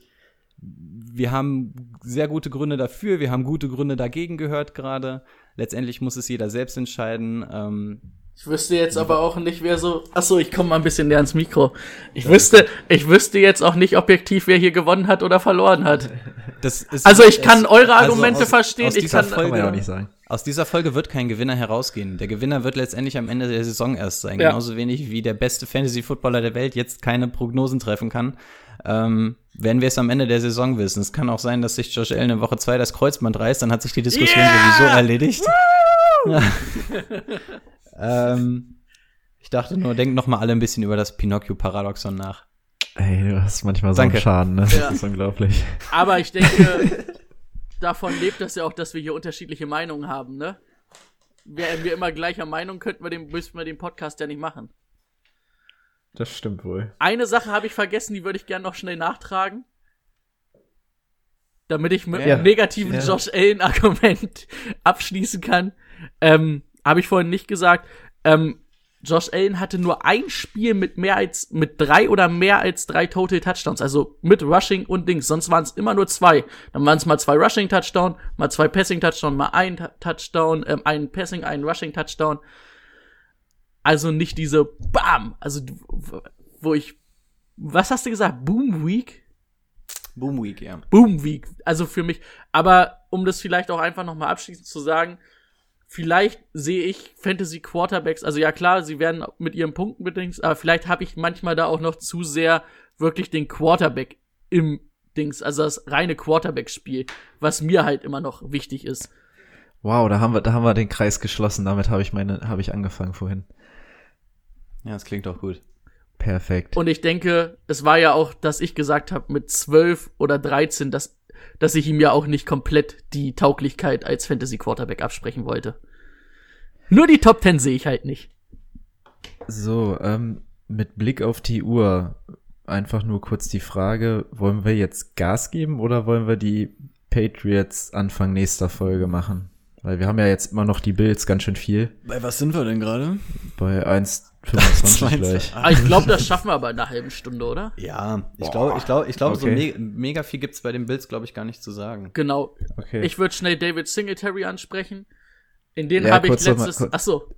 kurz die Wide Receiver äh, abhaken, weil wir ja auf die jetzt schon ganz, ganz gut eigentlich eingegangen sind. Ich finde, ADP-mäßig ist das alles genau so in Ordnung. Habt ihr Ähm. ADP bei Stefan Dix auch so in der fünften Runde? Ja, genau. Das hat mich ein bisschen überrascht, also weil ich bin halt auch kein, wie gesagt, kein Josh Allen Believer, aber also für vier, für die, oh, Entschuldigung, jetzt habe ich auch aufgestoßen. Das war wegen der Banane eben. Ähm, für, für die vierte Runde, also dann finde ich schon, dass das Ja. immer noch in Ordnung ist. Also, dass man, dass, dass er einfach auch ein vierte Runden-Pick sein müsste, theoretisch. Ich glaube, am Ende muss sie ihn auch Ende vierte Runde irgendwie ziehen. Denke ich schon. Ähm, John Brown, neunte Runde und ein Beasley äh, undrafted. Ähm, ja, Josh Brown echt letztes Jahr kein verkehrtes Jahr gehabt, ne? Da wird, da ist halt ein bisschen mein, meine Angst, dass da Stefan Dix ihn vielleicht ein bisschen was wegnehmen wird. Also, Ja. dass, dass so Colt Beasley und John Brown runtergehen, weil Stefan Dix einfach auf seinem Niveau sein wird. Weil Stefan Dix, aber deswegen finde ich die neunte Runde in Ordnung Ja, ja. Für, für einen John Brown. muss man auch mal überlegen. Also, hatte ich gest letztes Jahr gar nicht so auf dem Schirm, ne? Also, die 63 Receptions waren natürlich relativ wenig, aber er hat viele Deep Shots im Play-Action-Spiel gekriegt, aber trotzdem 1100 Yards, sechs Touchdowns. Und wenn man eigentlich sagt, ich war letztes Jahr jetzt nicht unbedingt positiv über, also nicht begeistert von Stefan Dix, aber es war trotzdem immer noch ein solides Jahr, ne? Hm. Ähm, auch bei Stefan Dix, also muss ich auch ganz ehrlich sagen, aus Fantasy-Sicht, äh, Josh Allen profitiert von Stefan Dix. Stefan Dix wiederum profitiert nicht zwangsweise von einem Josh Allen. So rum kann man das auf jeden Fall sagen. Also aus Right Receiver-Sicht sieht das nochmal ein bisschen anders aus. Ähm, das, was für Dix ein bisschen traurig ist, du kommst von einem Deep Accuracy schlechten Werfer zu dem nächsten.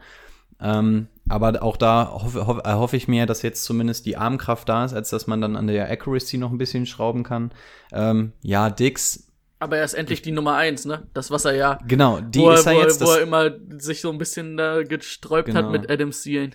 das Problem ist nur, wird sich die Eins in dem Falle, ähm, ich glaube, er wird die Nummer eins, ähnlich wie es Tyler Lockett zum Beispiel bei Seattle ist. Äh, normalerweise ist eine Nummer eins die, die am meisten Targets bekommt und gefüttert wird und um den du das Spiel im Passing Game herum aufbaust. Das sehe ich bei Stephon Dix nicht. Stephon Dix ist halt nun mal der, der relativ lang geht.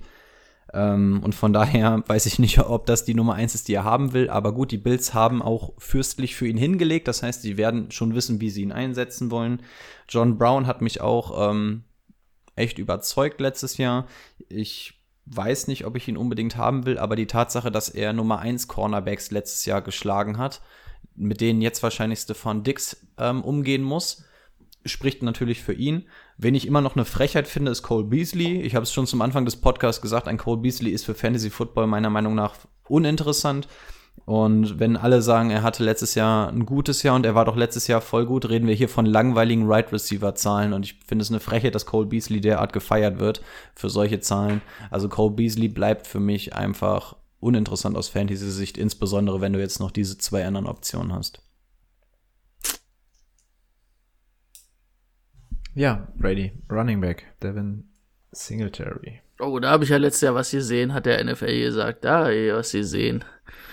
Fand ich letztes Jahr zwölf Spiele echt, also ich fand ihn echt, hat mich überzeugt. Zwei Touchdowns ein bisschen wenig, aber da muss man natürlich auch sagen, war Frank Gore oft der Workhorse, oder nicht der Workhorse, der, der Goal-Line-Back. Das wird er dieses Jahr nicht sein, weil er nicht mehr da ist. Ähm, Zach Moss ist aber eigentlich so ein bisschen ähnlicher Typ wie Frank Gore, ne? Das ist das Einzige, was mich stört. Aber rein vom Talent her, und ich hoffe es einfach, wird David Singletary das machen. Und ich denke aber, er wird auch den, den Löwenanteil kriegen. Ne? Also er wird die meisten Sachen kriegen. Aber ich glaube auch, dass Zach Moss nicht ganz uninteressant sein wird, weil er halt irgendwie dann trotzdem ein paar Touchdowns haben wird. Ja, also Singletary echt solide Rookie-Saison hingelegt. Die Zahlen sind echt in Ordnung und vor allem muss man einfach mal sagen, dass er ab Woche 9 erst Starter war. Vorher war Frank Gore wirklich der offizielle Starter und dafür sind die Zahlen von einem Singletary echt okay. Uns tun natürlich die Touchdowns weh und aufgrund dieser Touchdowns muss man sagen, dass er im Moment nur ein Fantasy-Flex-Spieler wäre, wenn es dabei bleibt. Da, also die Touchdowns reichen einfach nicht, als dass du sagst, er wäre mein Running Back 2, auch wenn die Yardzahlen okay sind, gut, er fängt ja auch ein bisschen was, aber die Touchdowns würden ihm das Genick brechen, um auf Running Back 2 zu springen. Ähm, ja, in der Position, in der er letztes Jahr war, dass er sich erst, dass er sich hinten anstellen musste und erstmal einem Frank Gore den Rang ablaufen muss, in dem gleichen Muster ist jetzt Zach Moss. Ähm, Singletary ist quasi ein nach oben, ist jetzt der Starter, aber auch Singletary ist im Buffalo nicht unumstritten. Das heißt, es ist für Zach Moss ähm, kein Unding, an ihm vorbeizukommen. Er wird auf jeden Fall seine Beides Möglichkeiten. Picks, ne? Ja, aber Singletary ist gar nicht so gern gesehen in Buffalo, was mich auch so ein bisschen Versteh ich gewundert hat. überhaupt nicht. Ich fand ihn auch okay. Aber ja gut, wenn du nochmal einen Drittrunden-Pick in Zach Moss investierst, zeigt es ja schon, dass du da ein bisschen was machen willst. Und ja, also er wird sich hinten anstellen müssen, er wird seine Opportunity bekommen, aber das Ding ist in dem Falle, Singletary geht einfach mit den Vorschusslorbeeren, die er letztes Jahr gesammelt hat, geht er ins Rennen. Und da muss Zach Moss halt erstmal rankommen. Also er wird seine Chance bekommen, Singletary ist aber der Starter. Und ich schätze auch bei Zach Moss wirst du erst im Laufe der Saison, wenn Fantasy Value entwickeln, der wird nicht ab Woche 1 interessant sein. Aber je nachdem, wenn Singletary einen scheiß Start hat, ähm, Zach Moss relativ Hot Hands hat, kann sich das auch schnell ändern. Also die sind noch relativ nah beieinander, ähm, aber Singletary startet jetzt noch mit dem Momentum. Und du musst halt sagen, wegen Corona wird es halt nicht so die geile Vorbereitung geben, was vielleicht dann auch noch ein bisschen für Singletary spricht, ne? Ja. Warum übrigens Zeke Elliott für mich meine fixe Nummer drei im Draft ist, weil wirklich so absurd es klingt, der hat Antikörper gegen Corona und wir wissen wirklich nicht, was das in dieser Saison bedeutet, ohne Scheiß jetzt. Ähm, also die sind sowieso eng beieinander und man geht davon aus, dass dann auch mal Teile des Teams irgendwie mal raus müssen und Quarantäne müssen. Das wären zwei Wochen. Zeke Elliott ist die Wahrscheinlichkeit relativ groß, dass den Corona am Arsch vorbeigeht, im Zweifel. Also wirklich, so absurd es klingt, Boah, wir müssen jetzt uns dieses stell- Jahr mit Sachen Jetzt auseinandersetzen. stell dir mal vor, so, hast keine Ahnung, Julio Jones, Josh Jacobs und so. Ja, und dann ist die bestehst du, eigentlich, du- kannst du abhaken. du stehst in der, du stehst im Finale. Auf einmal heißt es, ja, Julio Jones, Josh Jacobs sind positiv auf Corona getestet worden, dürfen nicht mitspielen. die nächsten Wochen werden jetzt interessant. Ne? Jetzt kommen die, die Trainingscamps gehen jetzt los. Jetzt treffen die alle aufeinander. Ne? Ich bin gespannt, wie sie es umsetzen. Es steht auch immer noch im Raum der Möglichkeiten, dass diese Saison kein Football stattfinden wird. Ne? Also wir müssen uns diese Saison mit so viel Quatsch auseinandersetzen. Dann wird Nochmal- Josh Allen auf jeden Fall nicht in der Top 10 sein. Dann wird's das aber auch keine Top ganz schnell 10 bei den. Running Backs hier abzuhaken. Dann haben wir das Paradoxon. ist er in der Top 10 oder ist das nicht? okay. Devin Singletary, äh, ADP Anfang 30 irgendwo. Finde ich ein bisschen viel dafür, dass es nicht dein zweiter Running Back unbedingt ist. Ich habe ne? 48, also so vierte, fünfte Oh. Runde. Finde ich das in Ordnung. 48? Ja. Ja, das Ich hab find auch Runde in vier. Ordnung. Ich habe äh, ich hab ein paar Mock Drafts gemacht, wo ich an elf, also wo ich ja unsere Position hatte, die ich auch hab bei uns in der Liga. Da habe ich den in der fünften Runde ganz oft gekriegt. Also ich habe so sechs, sieben Drafts gemacht, da habe ich den oft in der fünften Runde gekriegt. Und ich sag's Okay. ganz ehrlich, in der fünften Runde bin ich mit David Singletary äh, in Ordnung. Und jetzt Also in ist der Standardliga habe ich ihn bei 31. und jetzt ist die Frage: Bell oder Singletary? Für mich ist das Bell. Ist äh, auch schwer. Also ich finde, es ist knapp. Ich glaube, ich würde sogar Singletary nehmen, weil ich da noch ein bisschen die Hoffnung habe, dass der, dass der, ähm, dass der noch ein bisschen nach oben gehen kann. Weißt du, bei Bell weiß ich halt nicht mit Gaze, ob, wie, da hatten wir ja vorhin, ob das mit dem System überhaupt irgendwie passen kann. Ja, ist ein gutes, wäre ein gutes Play-Bench oder ein gutes Play-Cut. Ähm, bei Singletary stört mich, dass sich die komplette Situation ändern könnte, ne? dass der auf einmal Ja. kein Starter mehr ist. Aber das gleiche hatten wir bei Bell ja auch schon, also ist eklig. Guti, Ja, Dawson Knox. Wollen wir was zu ihm sagen? Nicht, Nicht gar so, untalentiert, aber passt nicht ins System, wird wochenweise aufblitzen, aber nichts Verlässliches. ja. Und in der tiefen Tight End Klasse ist es halt nicht Genau. viel. Ne? Björn, was sagst du zu deinem neuen Quarterback? Wie schätzt du ihn ein? Endlich ein Rushing Quarterback, oder? Brian Hoyer? äh, Brian Hoyer ist eine Maschine. Ja, also Stimmt, ist ja gar nicht dein Quarterback eigentlich, ne? Das gefällt dir doch gar nicht. Ich finde, Cam halt ist eine Scoring Machine. Na gut, bei Cam muss man natürlich aber auch sagen, er hat sich in den letzten Jahren schon auch mehr zu einem Pocket-Passer ne, entwickelt, der dann äh, situativ läuft. Also er wird der Offense eine neue Dimension geben. Die Frage ist, auch von Corona losgelöst, es wird eher Stefan sein, der startet. Da bin ich mir ziemlich sicher. Bin ich mir eigentlich ziemlich sicher, weil Cam Newton nicht die komplette Vorbereitung hat. Man ist sehr überzeugt von ihm. Und ich glaube, man hat Cam Newton als Sicherheitsnetz geholt. Also es wird die ersten zwei, drei Wochen auf jeden Fall Stefan sein. Da bin ich mir ziemlich sicher eigentlich. Und ab dann, wenn es nicht gut läuft, wird's Cam Newton werden. Ob vielleicht Cam Newton die bessere Wahl wäre von Anfang an, weiß man nicht. Aber was willst du machen? Du bist jetzt in so einem Umbruchjahr. Ähm, die Division gibt's dir irgendwie her. Ich sag mal, die Defense hat dir ja eine hohe Baseline gegeben. Da kannst du halt in den ersten zwei, drei Wochen auch mal gucken, ob der junge Quarterback nicht das ist, was wir brauchen. Und man ist in New England sehr überzeugt von ihm. Er hat's ja letztes Jahr in der Offseason sehr gut gezeigt. Deswegen gehe ich fest davon aus, dass der die ersten zwei, drei Wochen starten wird. Okay. Uff, okay. Also ich bin So, also so meine, meine Einschätzung. Okay. Vor allen Dingen halt auch mit, mit Blick auf Corona, weil du müsstest ja für Cam Newton schon deutlich die Offense umbauen, ne? Also, oder du wirst da doch noch ganz andere Elemente reinbringen. Also ich habe mich jetzt nur auf Cam Newton eingestellt, weil ich davon, weil ich nichts anderweitiges gehört hat und jetzt davon ausgegangen bin, dass er Starter ist. Zu Cam Newton nur, ich freue mich mega, dass er da ist. Der, der Junge ist ja mal sowas von on fire, richtig geil. Und habt ihr das Interview mit Cam Newton mitbekommen, wo er sich mit OBJ und weiß gar nicht, wer die anderen beiden noch waren, unterhalten hat? Nee. Hat er echt erzählt, dass ihm quasi per SMS oder so mitgeteilt wurde, dass er nicht mehr bei den Panthers ist nachdem er die in den Super Bowl geführt hat, eine MVP-Saison hat und die über Jahre getragen hat, hat er tatsächlich per, per Handy über einen Agenten und sowas mitbekommen. Also da kam nicht mehr ein Anruf und so. Ähm, also an seiner Stelle wäre ich ultra gehypt und ich glaube, das ist der Junge auch. Ähm, aus Fantasy-Sicht, ja, er kommt aus nicht nur aus einer Verletzung, sondern aus mehreren. Ne? Das heißt, wir haben ein bisschen Injury-Concern. Ich gehe mal davon aus, dass das alles komplett okay ist. Aber er kommt für mich in ein komplett undurchsichtiges System, welches die Patriots sind. Ich versuche sowieso aus Fantasy-Sicht alles zu meiden, was die Patriots angeht, weil so geil, dass hier haben wir genau das Gegenteil von dem mit Fantasy Football. Ähm, das macht aus NFL-Sicht Spaß, ist aus, aus Fantasy-Sicht mach, machen die Patriots eher weniger Spaß, weil so genial Bill, Bill Belichick ist, desto kacke ist es für Fantasy Football. Ähm, Newton ist ein High-Risk, High-Reward-Quarterback das kann echt in alle Richtungen gehen. Ne? Kann sein, dass er angepasst wird, dass er dann doch eher diesen ruhigeren Pocket-Passer-Stil Offense macht. Kann sein, dass Bill Belichick sich freut, dass er jetzt mal was ganz anderes ausprobieren kann und dann wirklich mal so ein bisschen das Running Game des Quarterbacks für sich entdeckt. Ich weiß es wirklich nicht. Und Bill Belichick kann alles machen. Ich würde ihm auch zutrauen, dass der Es gab ja mal, Ahnung, den Panther Quarterback machen lässt und Newton als Running Back aufsteht. Also weißt du, es ist so undurchsichtig. also es gab ja mal das Gerücht, oder das war ja mehr als ein Gerücht, das hätten die Ravens ihn nicht Lamar Jackson in der ersten Runde gezogen, wollte Bill Belichick Lamar Jackson in der zweiten Runde haben im Draft. Ja. Also er Was wollte, halt er, nicht für ausgeschlossen. auch er war ja immer so ein bisschen, der mal auch so ein bisschen Running Quarterback mäßig sein wollte. Also, wie gesagt, und dass Cam Newton klasse Typ ist, sollten wir, glaube ich, wissen wir alle. Was bei mir nur relativ wichtig wäre, Cam Newton ist ja, ich will ihn jetzt nicht wieder mit Josh Allen vergleichen, aber er ist ja nicht der beste Quarterback, sondern fällt aus Fantasy-Sicht insbesondere dadurch auf, dass er viel rusht. Und da ist natürlich auch die Frage, macht er das dann auch in dem System? Wird es vielleicht sogar gefördert durch Bill Belichick?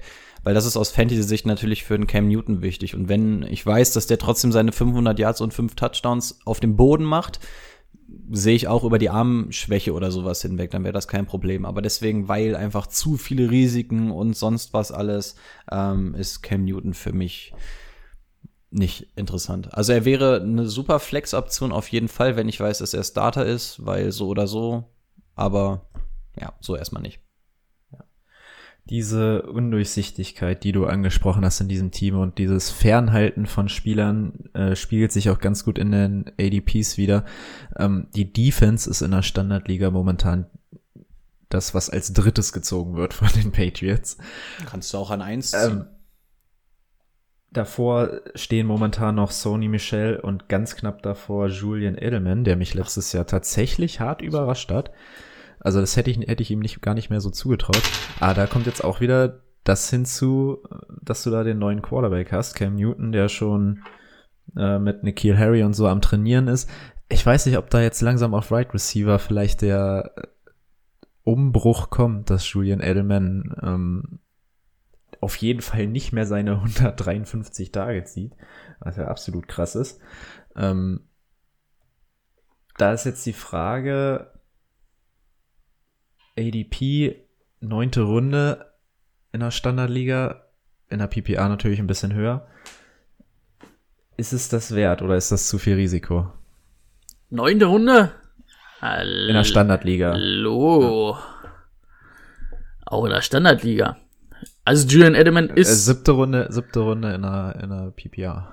Da würde ich ihn vielleicht, ja, nehmen. auch, auch da. Also äh, muss man einfach mal gucken. Letztes Jahr 100 Receptions, 1100, 17 Yards, 6 Touchdowns. Und das ist ja, wir haben letztes Jahr von den Patriots gesprochen. Er wurde eindeutig als Nummer 1 da auch gedeckt. Aber Julian Edelman ist halt irgendwie dieser X-Faktor in der Offense, ne? Auch mit seinen 33 Jahren. Wenn der jetzt nicht 34. 34, wenn er nicht komplett einbricht, und das habe ich eigentlich nicht das Gefühl, wird er auch dafür Cam wieder eine wichtige oder auch für Stiffham eine wichtige Anspielstation sein, weil er einfach diese verlässliche Waffe ist und auch von ähm, McDaniels halt so gesehen wird. Bei Nikhil Harry hoffe ich, dass dieses Jahr da ein bisschen mehr kommt. Wen ich, also Mohamed Sanu würde ich komplett rausnehmen. Haben mich letztes Jahr auch richtig enttäuscht. War erstmal eigentlich ein Fan davon, dass als sie den, als sie den geholt haben. War dann aber ein Riesenhaufen Karre Mist, den sie da auf dem Hof geschoben haben.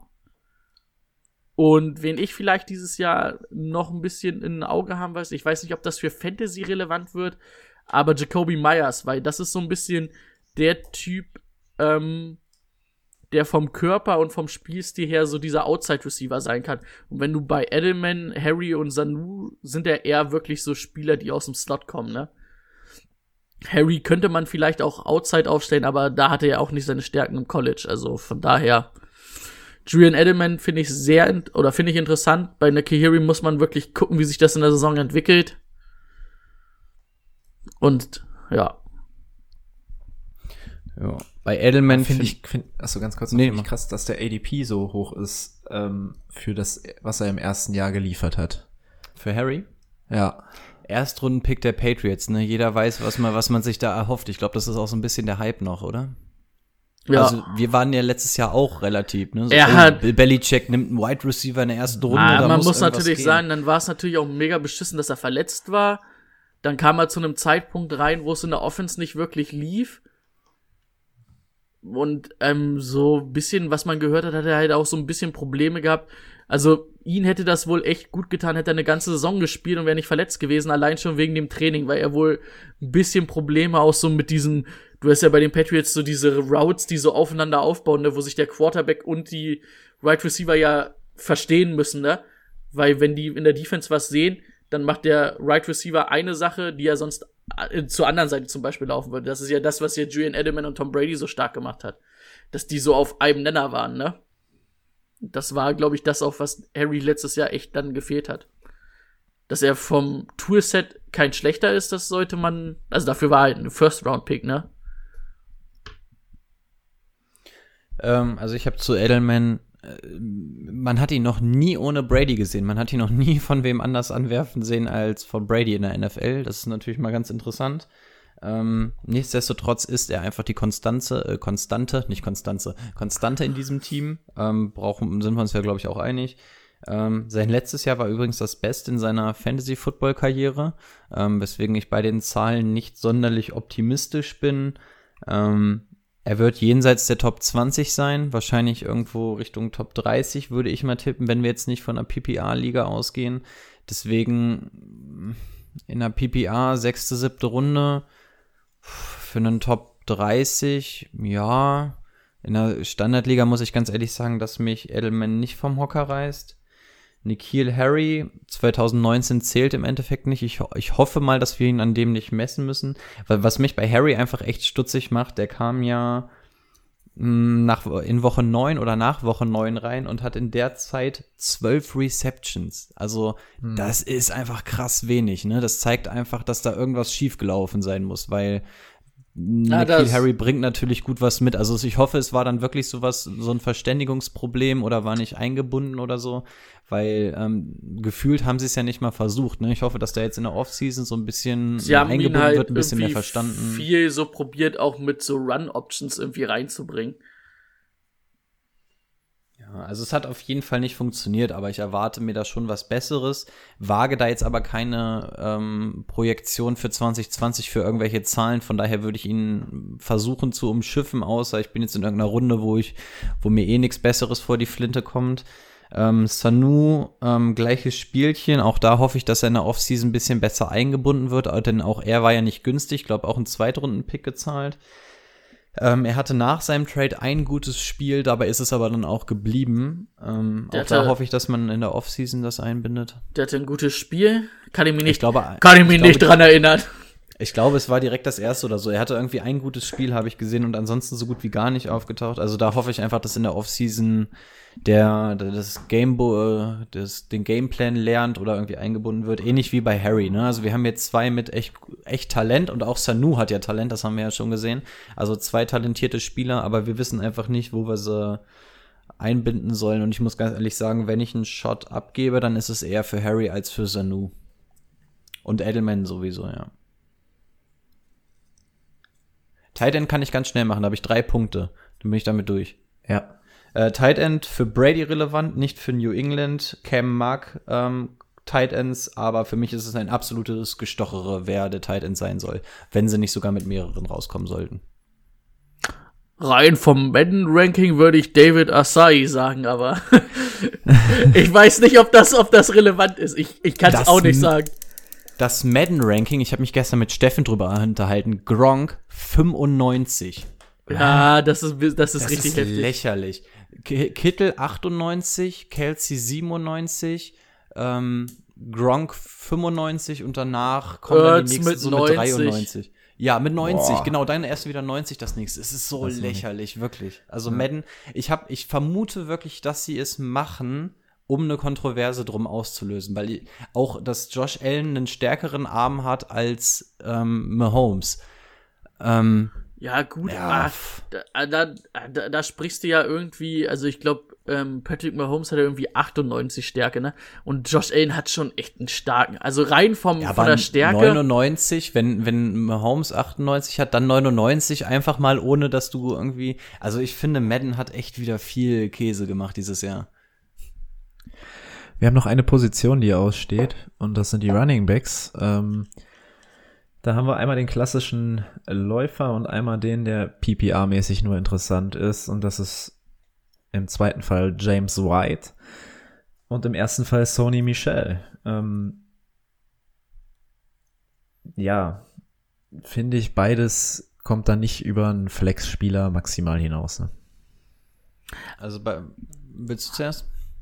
Ich kann, also ich muss sagen, wenn ich die Zahlen von Sonny Michel sehe und ich glaube, dass die dieses Jahr noch ein bisschen besser sein werden, weil du ja einfach auch mit ähm, David Andrews wieder den Center hast, der dieser Line sehr gut tut. Du hast eine sehr gute Offensive Line, wirst wahrscheinlich dieses Jahr dann doch noch mal ein bisschen auch auf den Lauf setzen und vielleicht auch mit Cam ähm, mehr Freiräume schaffen, wenn du da so Option Plays reinbringst, weil 912 Yards und sieben Touchdowns, das ist schon echt in Ordnung, ne? Also Ob's für einen Running Back Nummer zwei reicht, weiß ich nicht, aber ich habe ADP siebte Runde.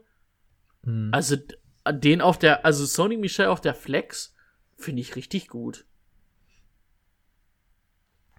Ähm, ja, Sonny Michel. Einerseits gut, dass der Center wieder da ist. Andererseits der Lead-Blocker Devlin ist weg, der ja, glaube ich, sehr viel im Blocking-Game auch Aber im der hat, letzt, Running-Game. der hat letztes Jahr zwei Spiele gemacht. Also, Echt? Okay. also man hat ja viel dann mit Orlando Roberts, dem Mittellinebacker, als Fullback gespielt. Also dieses Jahr, es wird auf jeden Fall besser werden. Okay, ich bin gespannt. Ähm, ja, also Sony Michel hatte seine Attempts, das ist zumindest schon mal gut. Ähm, die Ausbeute war okay für die Attempts. Äh, War quasi kein Faktor im Passing Game. Und das Problem, was ich sehe, ich gehe jetzt mal davon aus, dass Newton startet und ich glaube, im Gegensatz zu einem James White würde Sony Michel einen Cam Newton überhaupt nicht gut tun. Denn wofür ist Cam Newton bekannt? Dafür, dass er läuft und insbesondere in der Red Zone auch gerne mal mit dem Salto in die Endzone geht.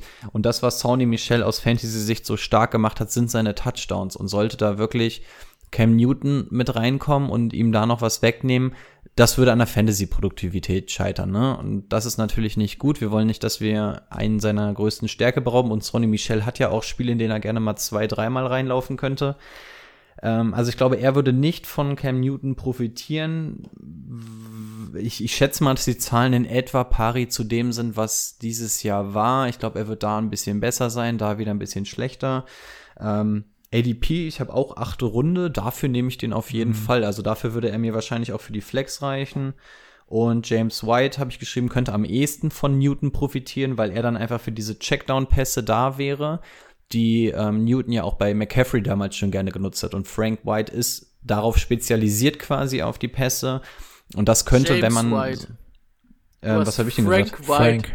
Frank White jagt euch im BMW. Ja. ähm, und James White, ähm, genau, der könnte da dann am ehesten noch von Newton profitieren, wenn das, wenn der Spielstil von ihm ähnlich ist wie der, den wir in Carolina gesehen haben. Ähm, ADP sechste Runde sehe ich ein, aber nur wenn es ähm, eine PPR-League ist. Ne? Wenn wir Sechste hier- Runde? Sechste Runde in der PPR-League, ja. Und Ah, dafür, gut, bei Fantasy Pros habe ich immer dieses Gemischte, wenn ich da gucke, und da hat er 116. Hui. Bei Das PPR ist oder aber- Stand, das das, würde ich bei Die, die, Standard die, oder misch, die mischen das, glaube ich, immer. Aber das Okay. ist beides. Also selbst bei gemischt ist das ziemlich spät. Ja, also ich, ich muss ehrlich sagen, ich glaube, selbst in der Half-PPA würde er mich nicht sonderlich Mhm. interessieren, weil es halt immer noch ein Rätselraten ist, wie es denn mit, jetzt mit Newton ist. Ähm, Ah, letztes Jahr hat er immer für dabei. die, für die Flex auf jeden Fall gereicht. Ja, aber mm, ja. Also wie gesagt, auch da mache ich wieder einen Unterschied zwischen Standard und PPR. Ja. Feierabend. Alter, wir Können- haben die Division-Analysen endlich durch. können, wir, können wir festhalten, dass es Frank White und Constanze Edelman bei den Patriots gibt? Konstanze, Konstanze. Konstanze ist ein Frauenname, ne? Ja. Stimmt. Na, die Folge, ich will, dass es die Pinocchio-Klausel wird. Ja, die hast du dir wieder selbst gegeben, die Folge. Klasse. W- Was war's mit dem Hundebaby? Nee, mit Katze. Was? Hund und Katze? Es waren Katze und Hund, die zusammen geschmust haben. Eigentlich wollte ich euch das ausdrucken und zeigen, aber ich, ich habe es nicht mehr geschafft. Verrückt. Ja, So. die scheiß Division-Analysen endlich durch. Das heißt, ab nächste Woche Endlich reicht jetzt auch, ne? gehen wir in die Jetzt Rankings, ne? Folgen. Ich glaube, die Rankings sind dran, Stimmt. oder? Spoiler-Alarm, die wurden vielleicht auch schon mal öfters hier genannt. Fast. Ja, aber so kann man dann Ja, noch mal so ein bisschen drauf ja. eingehen und vor allem auch mal ranken. Ne? Für manche Leute ist ja auch das Ranking dann wirklich mal interessant, dass man mal sehen kann, in welcher Reihenfolge man dann vielleicht Mhm. auf welche. Und wir können dann ja vielleicht auch drauf eingehen. Die Plätze sind die und die Tier, weißt du, dass wir das so ein bisschen Ja. machen könnten. Aber das Geile ist, wir haben jetzt über jeden Fantasy-Player einmal gesprochen. Ja. Und ich weiß nicht, wie es euch, euch geht, aber ich bin echt froh, dass die Division-Analysen lang, langsam fertig sind. Ich glaube, im Schnitt habe ich mich immer eine Stunde bis anderthalb vorbereitet vor jeder Folge. Das hat echt gereicht und ich bin auch wirklich froh, dass jetzt mal wieder kürzere Folgen kommen und Man, man ist auch platt am Ende so einer Folge, Ja, ne? ja. Und vor allem muss das Fenster jetzt langsam Ah, mal wieder. ja, Oh, aber und ich habe gemerkt, wir als wir mit der NFC fertig waren, okay, reicht langsam mit Division-Analysen. Müssen wir- Aber da muss man einmal im Jahr durch, ne? Das Also- ist wie in Inventur machen. Ich habe jetzt schon zweimal angefangen, aber ist kein Ding. Genau wie Inventur machen. Das hört sich gut an. Das könnte man auch den Folgentitel nennen, wie Inventur machen. ähm, bei Rico weiß ich ja, dass er seine Rankings schon mal gemacht hat. Bei Timo, hast du deine Rankings schon so mal grob gehabt, gemacht? Mm, nee. Ich hab's halt diese Woche gemacht, weil ich halt dann vor allen Dingen wegen Josh Allen und ich dachte, wenn ich bei Quarterback gerade mal dabei bin, mache ich den Rest auch. Also es ist dann schon in einzelnen Positionen auch echt schwierig, ne? So ich, Und das ist dann cool, dass wir da dann mal so ein bisschen diskutieren können wieder. Genau. genau. Damit verabschieden wir uns für heute. Und die Inventur ist vorbei. Inventur ist abgeschlossen. Ich hoffe, ihr seid zufrieden mit unserer Inventur. Und dann geht's nächste Woche weiter. Wollen wir schon mal festlegen? Quarterback oder was? Quarterback gleich als erstes? Ja, oder was anderes, weil wir jetzt mit Josh Allen schon so, Ja, so viel Feuer verbraten haben. Mir soll es egal sein. Wir Ich können glaub- es auch abstimmen lassen. Ich glaube, ich ja genau, wir Ja, oh, abstimmen, ja. das klingt gut. Das ist eine gute Idee. Wir lassen Okay. abstimmen. Okay, Okay. dann habt euch wohl. reingehauen.